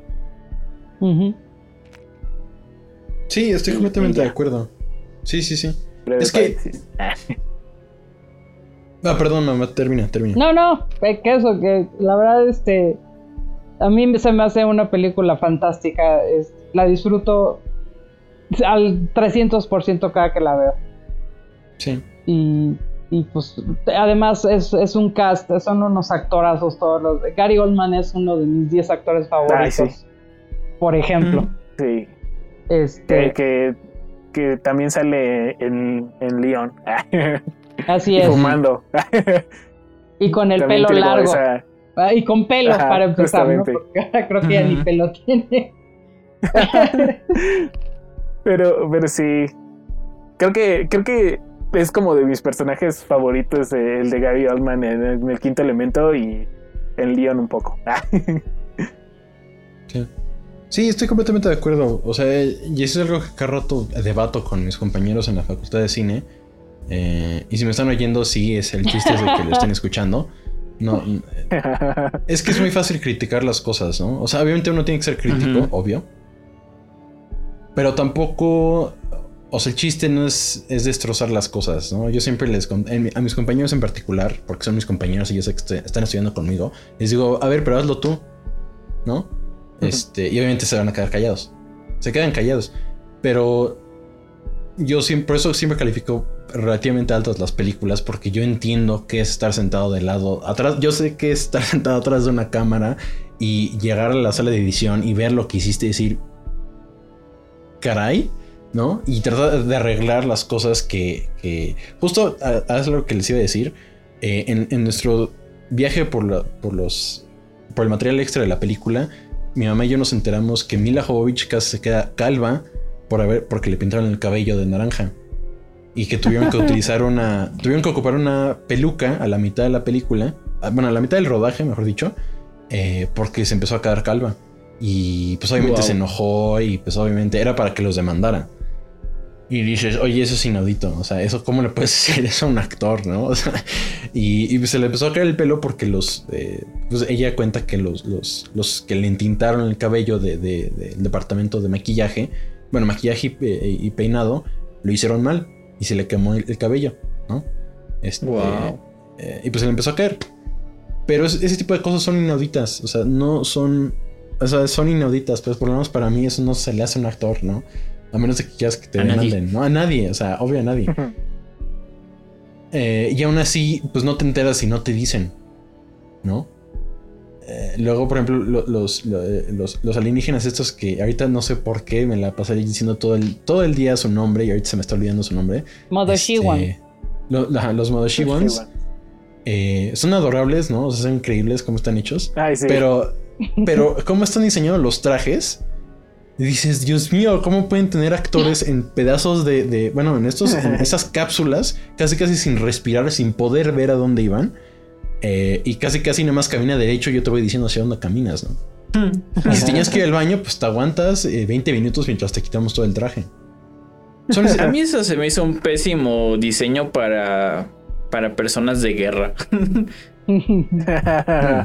Son Desde que los ves caminando, desde que los ves caminando dices, ese tipo ya estaría muerto, ese tipo también ya estaría muerto. Sí, bueno, obviamente su. su ellos, eh, ¿cómo dicen? Eh, Que el tiempo no importa, lo que importa es la vida, ¿no? Ellos no van de. es- eh, por eso son gorditos y adorables y lentos, porque son amor y paz. ¿no? Este. Me voy a tardar, pero llegaré vivo. Sí. Pero pues son ese tipo de cosas que las esconden muy bien, pues para que no se vean mal en pantalla. Eh, y pues regresando al, al punto original, pues sí, regresando a lo- los efectos visuales, eh, pues son increíbles, ¿no? Y estoy completamente de acuerdo con Us de- y con Mamá, que comparar con otras películas, pues es injusto, porque uno, pues son dos películas distintas de entrada. ¿Quién sabe que haya, cuánto tiempo de preproducción o postproducción tuvo una o la otra? ¿No? Dos años después de este salió el episodio 1 de Star Wars.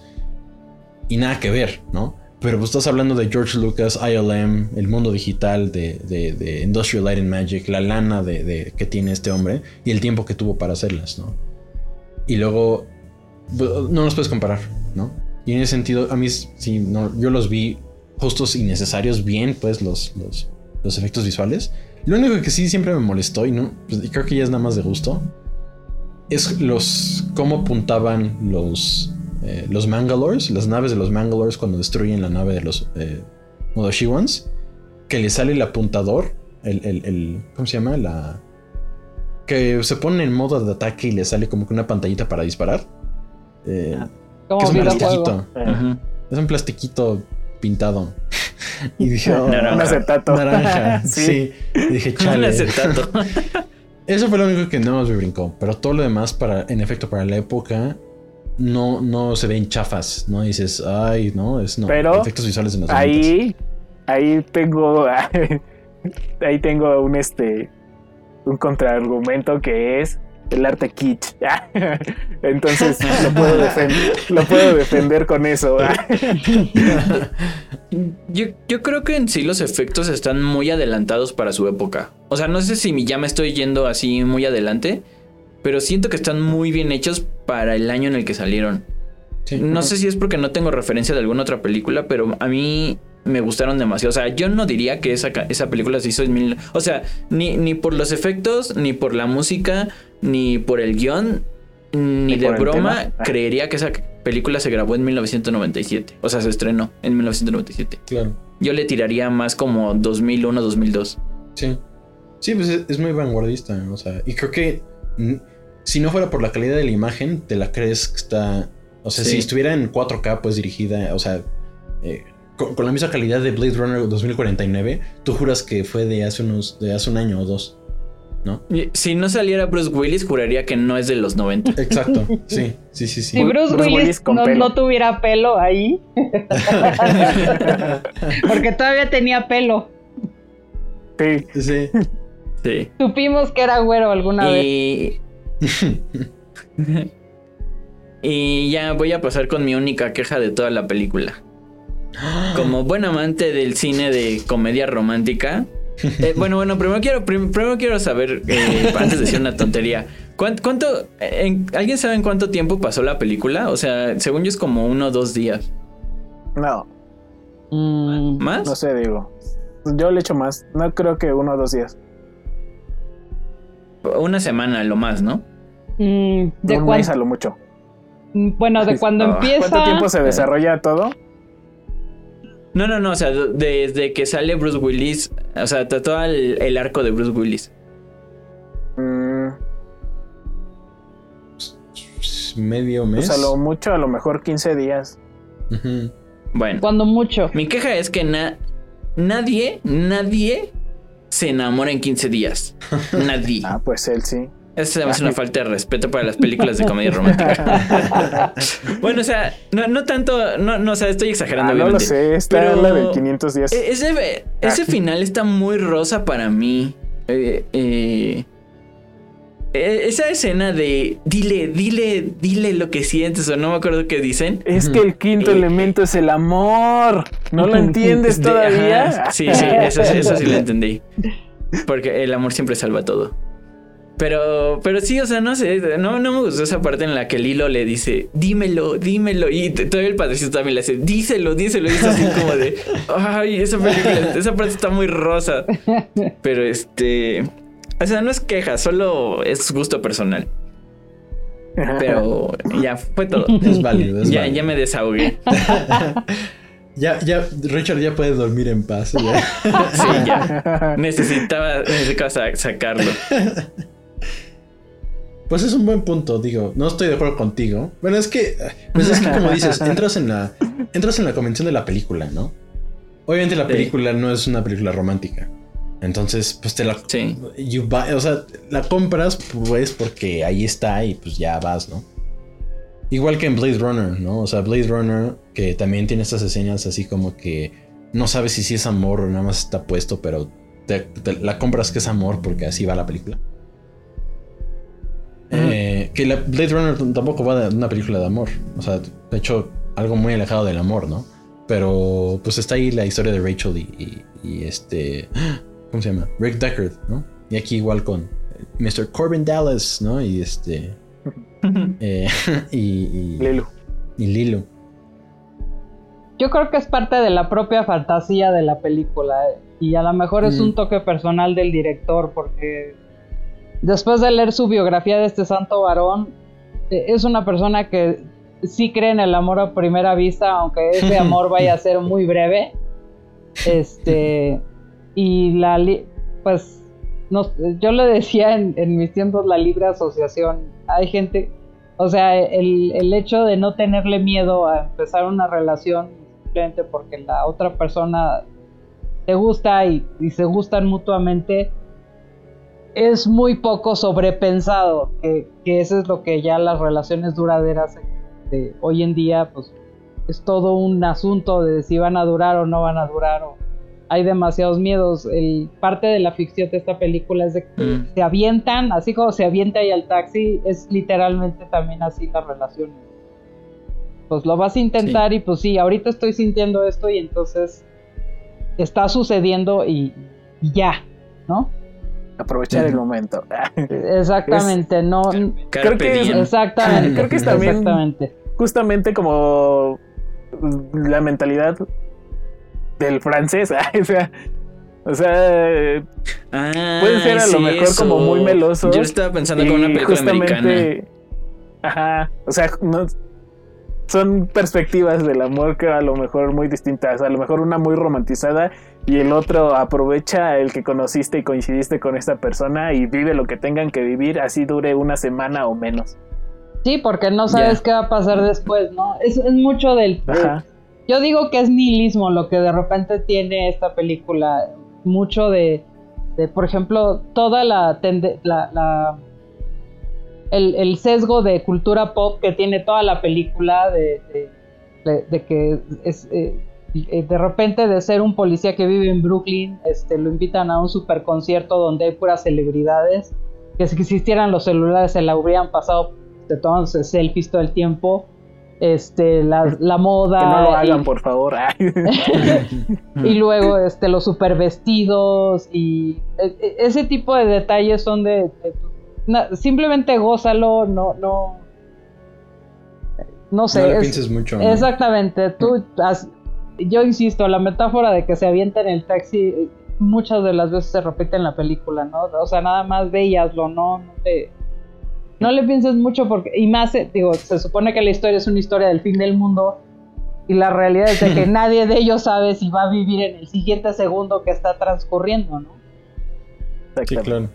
Este, Y aquí, Sí, aquí un breve paréntesis de alguien que al- apasionado de la fotografía, no profesional, pero sí apasionado. Vivan los momentos y guarden momentos para ustedes. No necesitan estar fotografiando todo a cada, a cada momento, a cada segundo. exacto. Se llama memoria. totalmente de acuerdo, totalmente de acuerdo. Sí, Sí, pues, Este, pero creo que sí. Era, el problema era que lo estaba viendo como una película americana. Y yo digo así como de los americanos no te dicen I love you en los primeros seis meses. entonces, entonces, este, creo que sí, el problema era, era mi punto de vista. Si lo veo como una película francesa, digo, ah, ahí sí te la compro. Sí, sí, Uy. sí.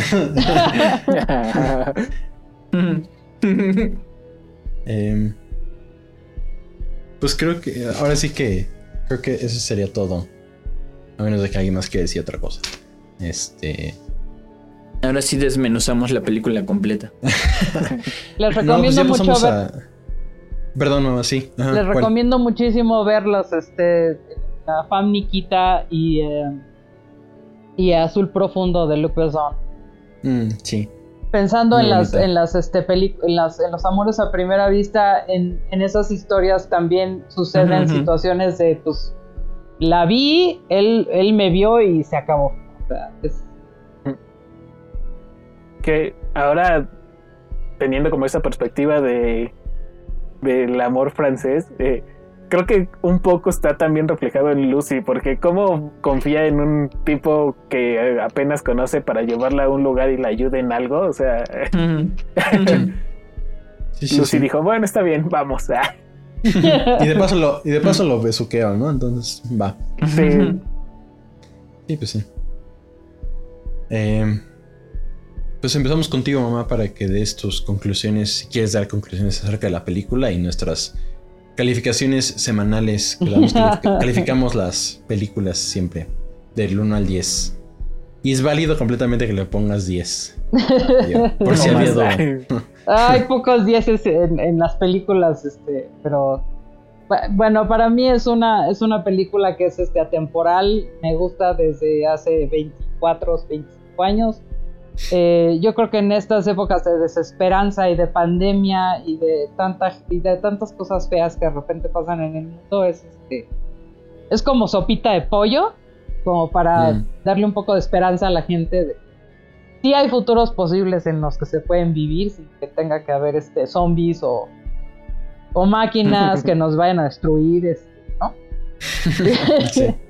Es este una película que preanunció el movimiento incluyente, lo cual estoy muy agradecida de que ya esté presente en las vidas de muchas personas. Así es. Mm.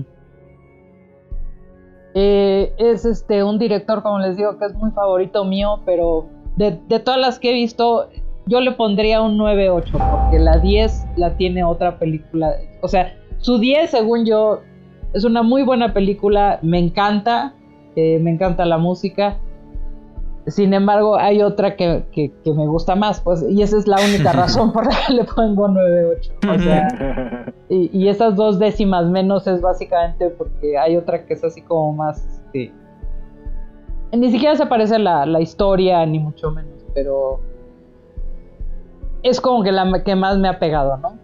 Este, eh, la de Azul Profundo, que esa sí pegó más aquí en México, a lo mejor ustedes ya la vieron. Eh, eh, está basada en una biografía de, una persona que sí existió, un buzo francés.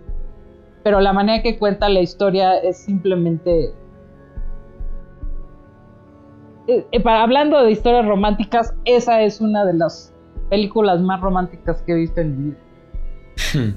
Pero en un espectro amplio, no nada más este, de dos personas que se conocen. Pero pues 9-8, tranquilamente, porque además eh, el quinto elemento está en mis más, de, de toda la vida, las más favoritas. Muy bien. Eh, ¿Con quién pasamos? Us, Us, porque luego anda diciendo por cuatro va a terminar cierto, ya diciendo. los últimos episodios eres tú el que no, dice nada. por dos. Pues mejor yo que ustedes. Va, va, va. este.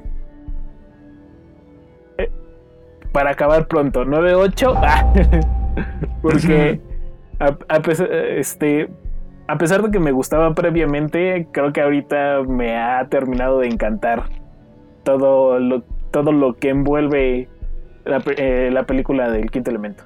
Arte, este, la historia previa de cómo llegaron a ser el storyboard, de los artistas involucrados, eh, esta perspectiva in- incluyente, eh, creo que es algo que le da mucho valor porque se da muy naturalmente en la historia y, y ya.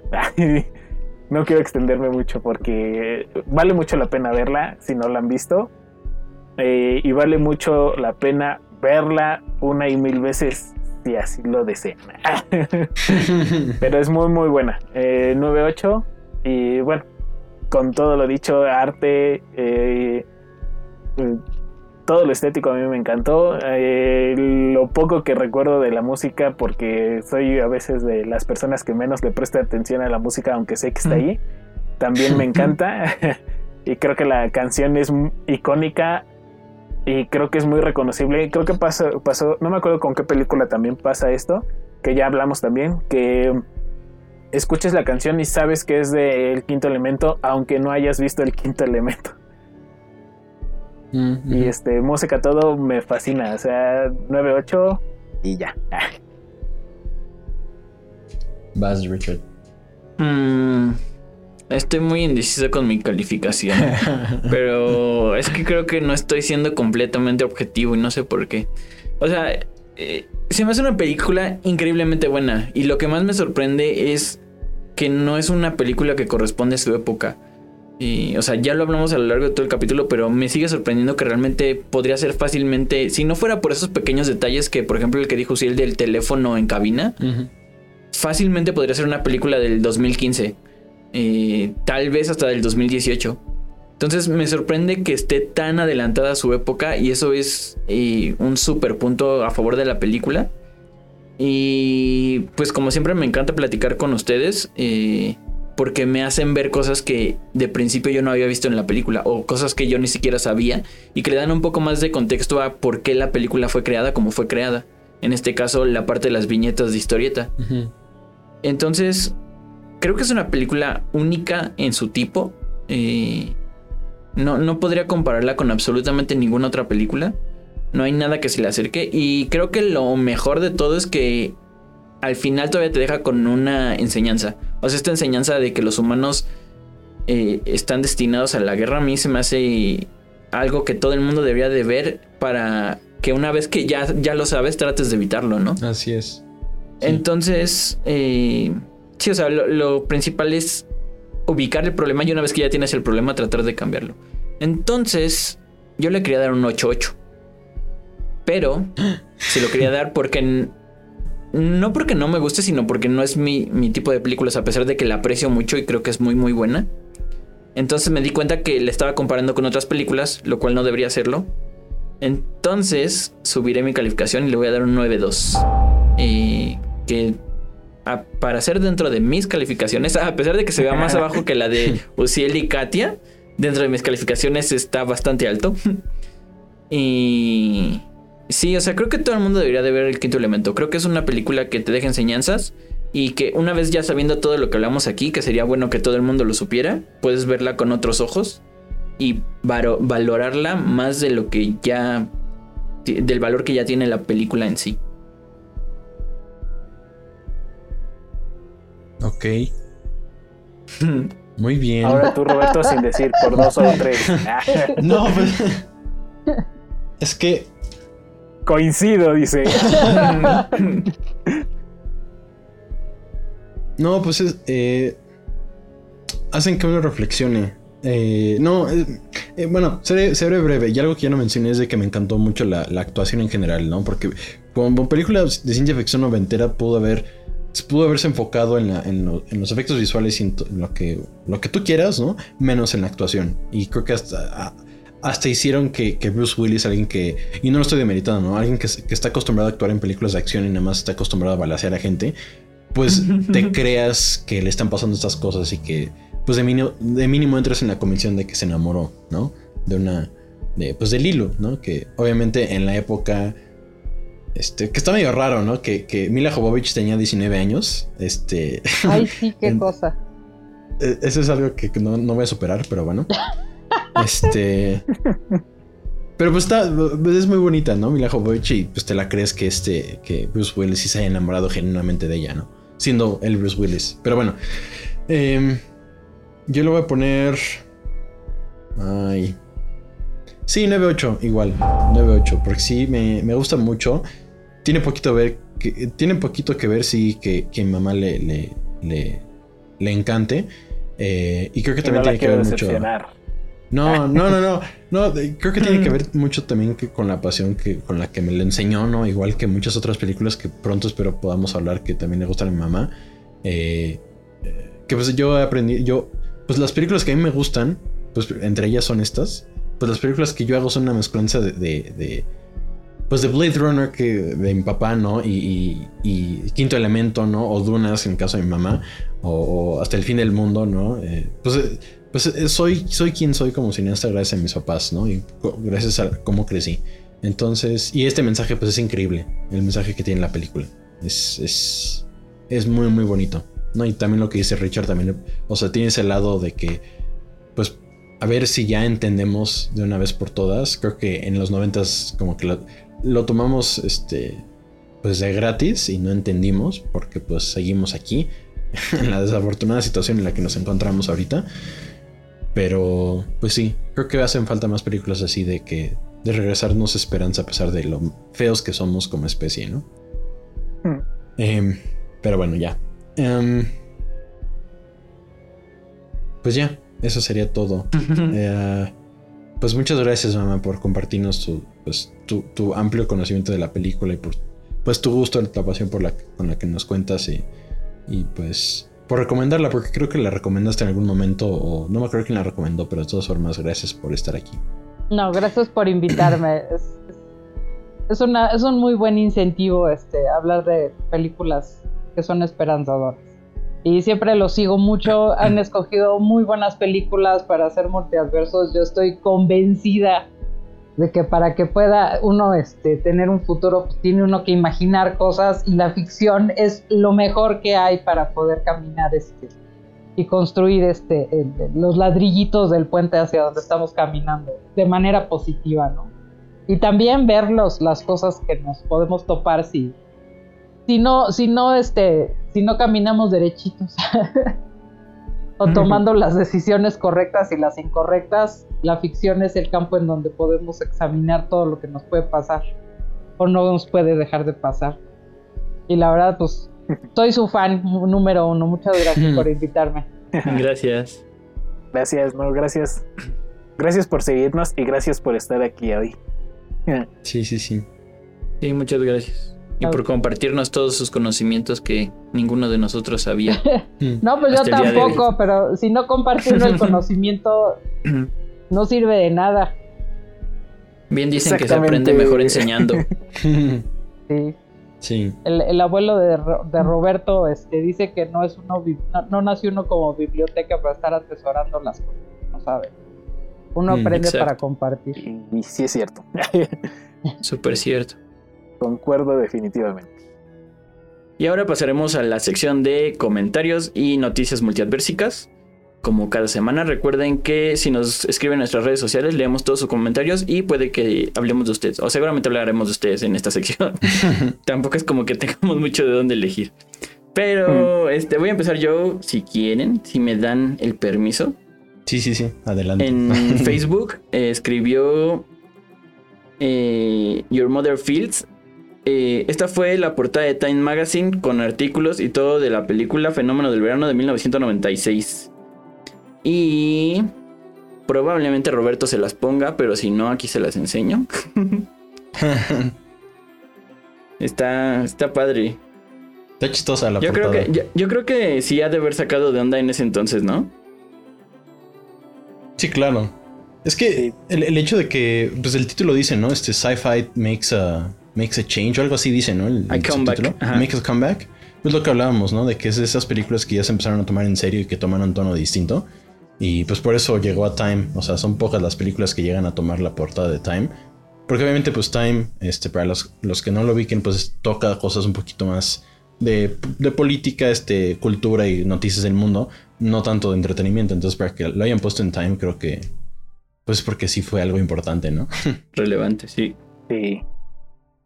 Y también aquí Ignacio Tlatelpa, que también muchas gracias porque siempre nos comenta, nos está brindando fuentes.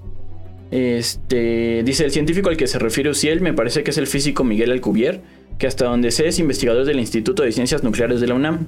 Él desarrolló el método matemático llamado métrica del Cuvier, que propone teóricamente esta posibilidad de viajar grandes distancias espaciales. Y nos adjunta el archivo, que igual yo se los dejo hoy jueves en el grupo. También recuerden que tenemos un grupo en Facebook donde pueden, podemos como platicar más directamente, porque Sí. estamos ahí todos juntos.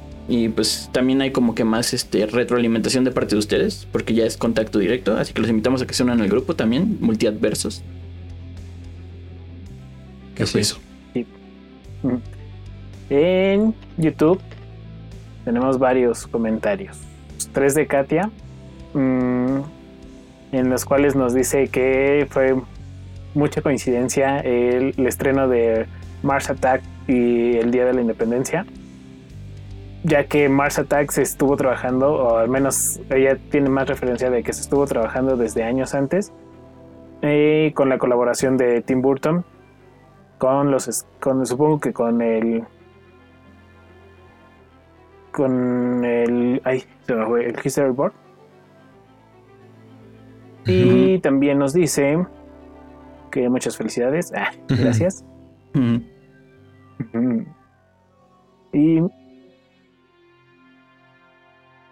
dice esta parte me parece muy muy muy interesante.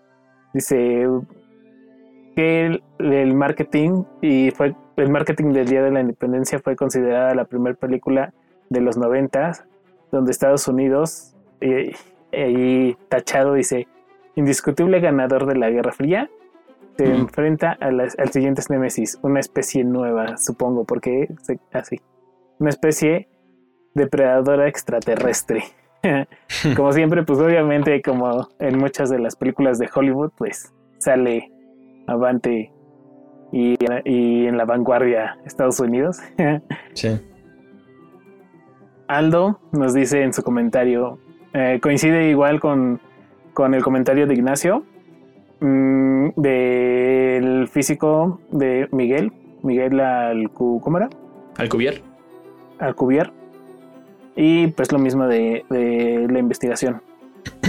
y hace un poco de mención ahí con las naves de Star, de Star Trek. Y un postdata muy interesante que dice, postdata, cuando Richard dijo que, existía, que sí existía una segunda parte, pensé que en realidad iba a decir que es la que vio. Eh, este por, por si son nuevos y no entienden este chiste, en la versión de ¿qué fue? Ghost in the Shell. Este, vayan Shell. a ver el capítulo, seguramente está por aquí, pero pues me equivoqué de versión, fue triste. Respecto al comentario de, de Katia, me imaginé a, a este a Estados Unidos como como Jack en Titanic, ¿no? Así, soy el rey del mundo. Y y así de repente todos. llega, Ah, de, re- de repente llegan otras naves ahí. sí. Hay un, hay un capítulo de, de Ricky Morty, ¿no? De televisión espacial. Sí. de- en, en uno de los programas que son dos hermanos. Y de repente se van enfrentando a un montón de cosas más grandes y más grandes. Sí, sí, sí. así es Estados Unidos. ¿Y alguien traerá noticias? Mm, yo creo que no. Creo que yo soy el que menos va a traer noticias. Yo, yo traigo, no, no- no necesariamente noticias, pero temas a conversar entre, entre esas noticias. Eh, este domingo que pasó salió el avance de King Kong contra Godzilla. Eh, no, no hablaré mucho al respecto. este, justo porque. eh, es que Porque lo estamos grabando un día antes, precisamente. Exactamente. No, no, pero siguen sacando teasers chiquitos en, en, en, en internet. Eh, y todo apunta a que el malo, entre comillas, de la película va a ser Godzilla. Eh, Lo que hablaba con, con pues, amigos conocidos míos es que eh, igual iba a ser algo como Batman contra Superman, ¿no? O sea, que va, va a ser. Se, se van a pelear por alguna tontería. Bueno, entre Y al comillas, tontería. final las dos mamás se van a llamar Marta. Eh, eh, sí, ¿no? O sea. Y, Godzarta. y se van a terminar peleando contra alguien. Contra alguien más poderoso, ¿no? Entonces, este. Cuéntenos si, si les interesan esas. Si son fans de, de ese universo monstruo de, de Universal. Que, creo que así le pusieron. Este. No, no es de Universal, qué idiota. Es de Legendary, perdón. Mm. No, los de Universal son otros. Este. eh, salió el último capítulo de, de WandaVision. Mañana sale otro. Ya se pusieron bien. Este pues ya elevaron ya el, el- el tamaño del conflicto en, en WandaVision. Ya, ya, no, ya no se quedó tanto en sitcom.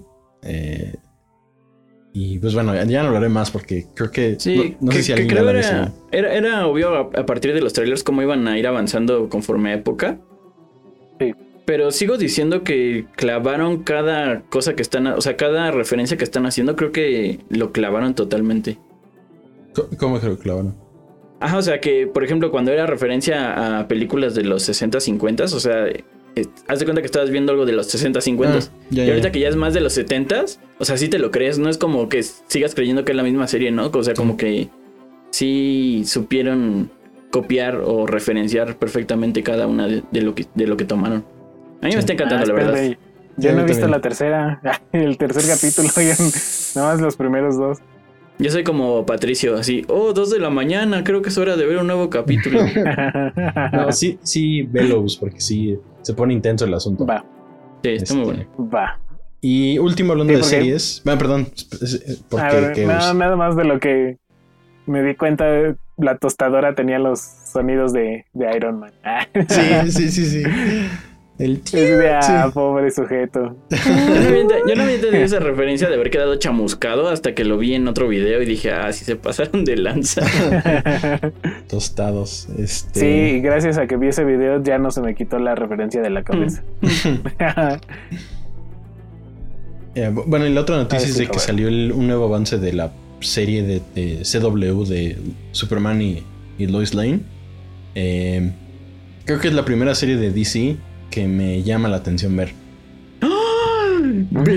¡Blasfemias! ¿Qué clase de comentario es ese, Roberto? De, ok, bueno, no, no sé qué, no sé, bueno, a menos de que me ahorita que me recuerdes otra serie, de las de CW por lo menos, las de CW por lo menos, este, por- eh, es que por ejemplo vi y, y vi unos capítulos de Flash y me gustó, pero no me encantó, me explico, o sea, como Sí, que sí, sentí sí, que se fueron por un camino más, este, eh, es que como le dicen estas series de, como que de adolescentes, rom- de estas series ya, ya, ya. de romanceta- rom- de adolescentes románticas.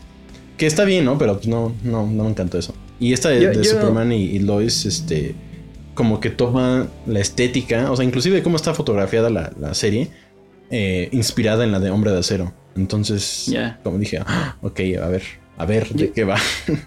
Yo, yo Eso me sí me enamoré interesa, del, ¿no? Del, Arrow, del Arrowverse justo por Arrow. O sea, yo empecé a ver Arrow la primera temporada que salió.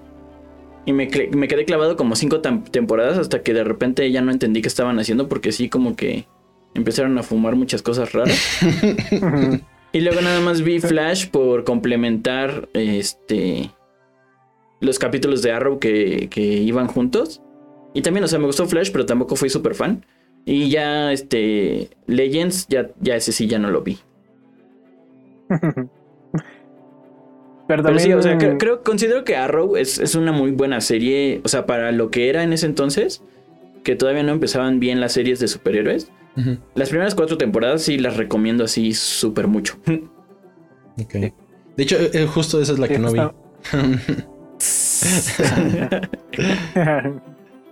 Pero sí, o sea, Sí, concuerdo contigo. Eh, este, Lois, Lois y Superman sí se ve, se ve bastante buena. Sí. Igual que Ricardo. De hecho, él fue el que me envició con, con Arrow. ¿Ya, ya viste, ya, ya viste, Ricardo? Este que lo enviciaste, o sea, no fue algo bueno. Qué triste. no, no es cierto. Sí, ahí- nos cuentan los fans que sí son. Creo que de- eh, por lo que estoy yendo, el, el más fanático del, del universo de televisión de DC de aquí es Richard. Entonces ya nos contarás, Richard, si sí la ves y cómo funciona en el universo más grande de, de las. Bueno, es que ya multiverso, ¿no? Porque ya todas están Sí, ya. relacionadas. Sí. Entonces, este. Yo, yo tengo traumas con las series de DC desde que vi este Smallville. ah, sí, Smallville. me la aventé las 10 temporadas, creo que dos veces. Pues esta como que pinta que vaya a ser algo similar. Obviamente no, no antes, sino ya después de que se casa Ujú. con Lois Lane y, y ya. El Don se retira. Sí. Pero bueno, esas, esas eran las noticias que yo vi. Si tienen otras, por favor díganos. Y para estar informados. Nada más ahorita, si, si fueron a la mole, esperamos que no se hayan contagiado de, de coronavirus. ¿A poco no sí me va a murió, haber? ¿sí? Hubo la mole, bueno, hace un año casi. Ay, casi un Ah, año. Que fue cuando justamente empezaba todo lo de la pandemia. Sí. pues fue creo que justamente la semana en que cerraron, ¿no? Sí, y, fue, y fue, fue- fue horrible porque de hecho ese día pues yo fui porque fue mi cumpleaños y Ah. to- y, estaba indeciso todavía, o sea, ese día me acuerdo que estaba con mis papás y, y- y mi hermana, estábamos en la mañana antes de salir, ¿salimos o no salimos? ¿No? Porque justo un día después, ese lunes que venía, iban a cerrar, ya iba a empezar la cuarentena. Entonces era como, "¿Íbam- ¿vamos o no vamos? Y, y dijimos, sí, vamos, ¿no? Y nos trajimos nuestros botecitos de, de gel antibacterial, este... Pues casi que traíamos el aerosol ahí en el coche para rociarnos antes y después. Roberto con el Lysol cuando se le acercaba una cosplayer así. pss. No, no tan así. Una pero... cosplayer china, ¿no? No, Qué racista.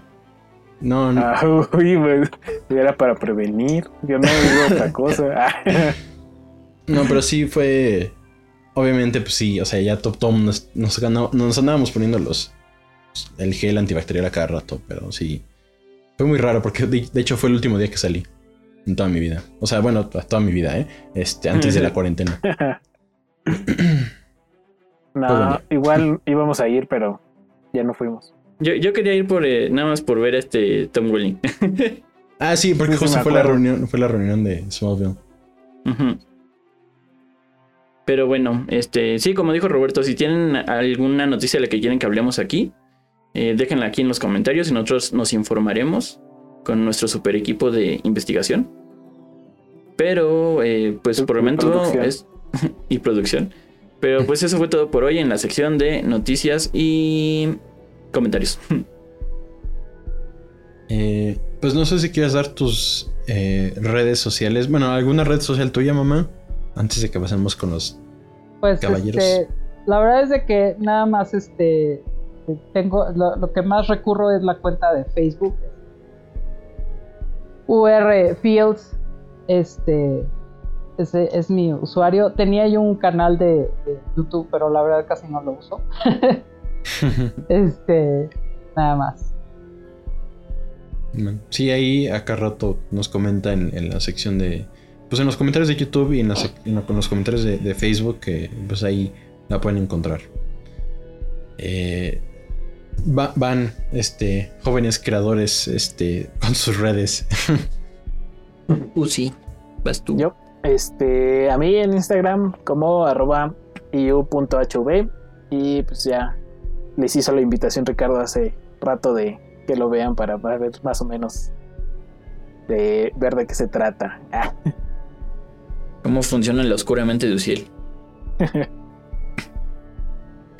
Ah, a mí me pueden encontrar como Dark Steel Turili en absolutamente todas las redes sociales. Y en YouTube ahorita ya estoy empezando a subir dos videos por semana musicales. Así que Órale. los invito a que se den la vuelta. Porque sí está costando trabajo, la verdad. Eh, a mí me pueden encontrar en Instagram como Robert-Fios-2000. Ahí hay un link para mi canal de YouTube. Ah, bueno, donde subo cosas de pues, cortos. Este, tengo uno que otro video de stop motion. Este, y pues ediciones también, que es lo, con- como empecé en el mundo del cine, haciendo ediciones cortos. Ediciones pues de películas y cosas así. Entonces, este, suscríbanse, por favor, por, por si les agrada. Igual a, a, a y a- y a Richard que tienen... De nuevo, los, ah, como siempre los toqueo cada semana y pues tienen cosas que, que dan envidia de la buena, ¿no? En el sentido de que pues que me, me da mucho gusto y ahorita que decía mi mamá que pues que, que Luc Besson se, se, se rodeó de, de gente que él admiraba, pues digo, obviamente a- pues, los conozco poco, pero en más de una ocasión me, me verán molestándolos para cuando necesite guianza o ayuda si, si me la si me la dan, Eh, ya sea para hacer este storyboards o diseños en caso de US o, o música para películas mías. Porque sí, son unos buenazos los dos para lo que hacen. Ah, stop it. Este, y, y ya, pues no, no nos dejen de seguir igual en Facebook. En Facebook tenemos un grupo por si quieren seguir comentando cosas que no quisieran poner en los comentarios para que ahí se arme la, la discusión buena, ¿no? Sana, como, como dice Us. eh, acerca de los También estaba pensando en usar el grupo para compartir, como por ejemplo, textos sobre, sobre las películas de las que hablemos. Sí, sí, sí, sí. Ahí, Información extra. sí, como los análisis que nos manda el señor Tlatelpa. Ignacio Tlatelpa. Ajá. Um, entonces ahí pues, Y está en nuestro este caso, Facebook meter- de, Meter la referencia de esos artistas que me llamaron mucho la atención. Así es Ah, que sí, estaría seguramente bien que lo compartieras. les A voy a si- meter ahí. Si subimos Este, PDFs de Valerian. Sí. Eh, también imágenes del, del, del batimóvil de los 90. comparativa, ¿no? De los Exacto. coches Art Nouveau que he encontrado a través de mi breve historia. Breve historia. Este. eh, no lo crea Roberto. eh, sí, ahí está nuestra página de Facebook de Multi-Adversos. Así nos pueden encontrar. En Instagram también tenemos. eh, ahí subimos historias y eh, están las publicaciones de cada jueves o cada martes y jueves en caso de que se estén publicando en dos partes los capítulos. Y ya. Bueno, en nuestro canal de YouTube, obviamente, para la gente que nos esté escuchando, viendo, audio escuchando en YouTube, suscríbanse, por favor. Por favor. Este, y ya, creo que sería todo. Pues muchas gracias por oírnos como, como siempre, como cada semana. Nos vemos el próximo jueves. Bye. Bye. Bye.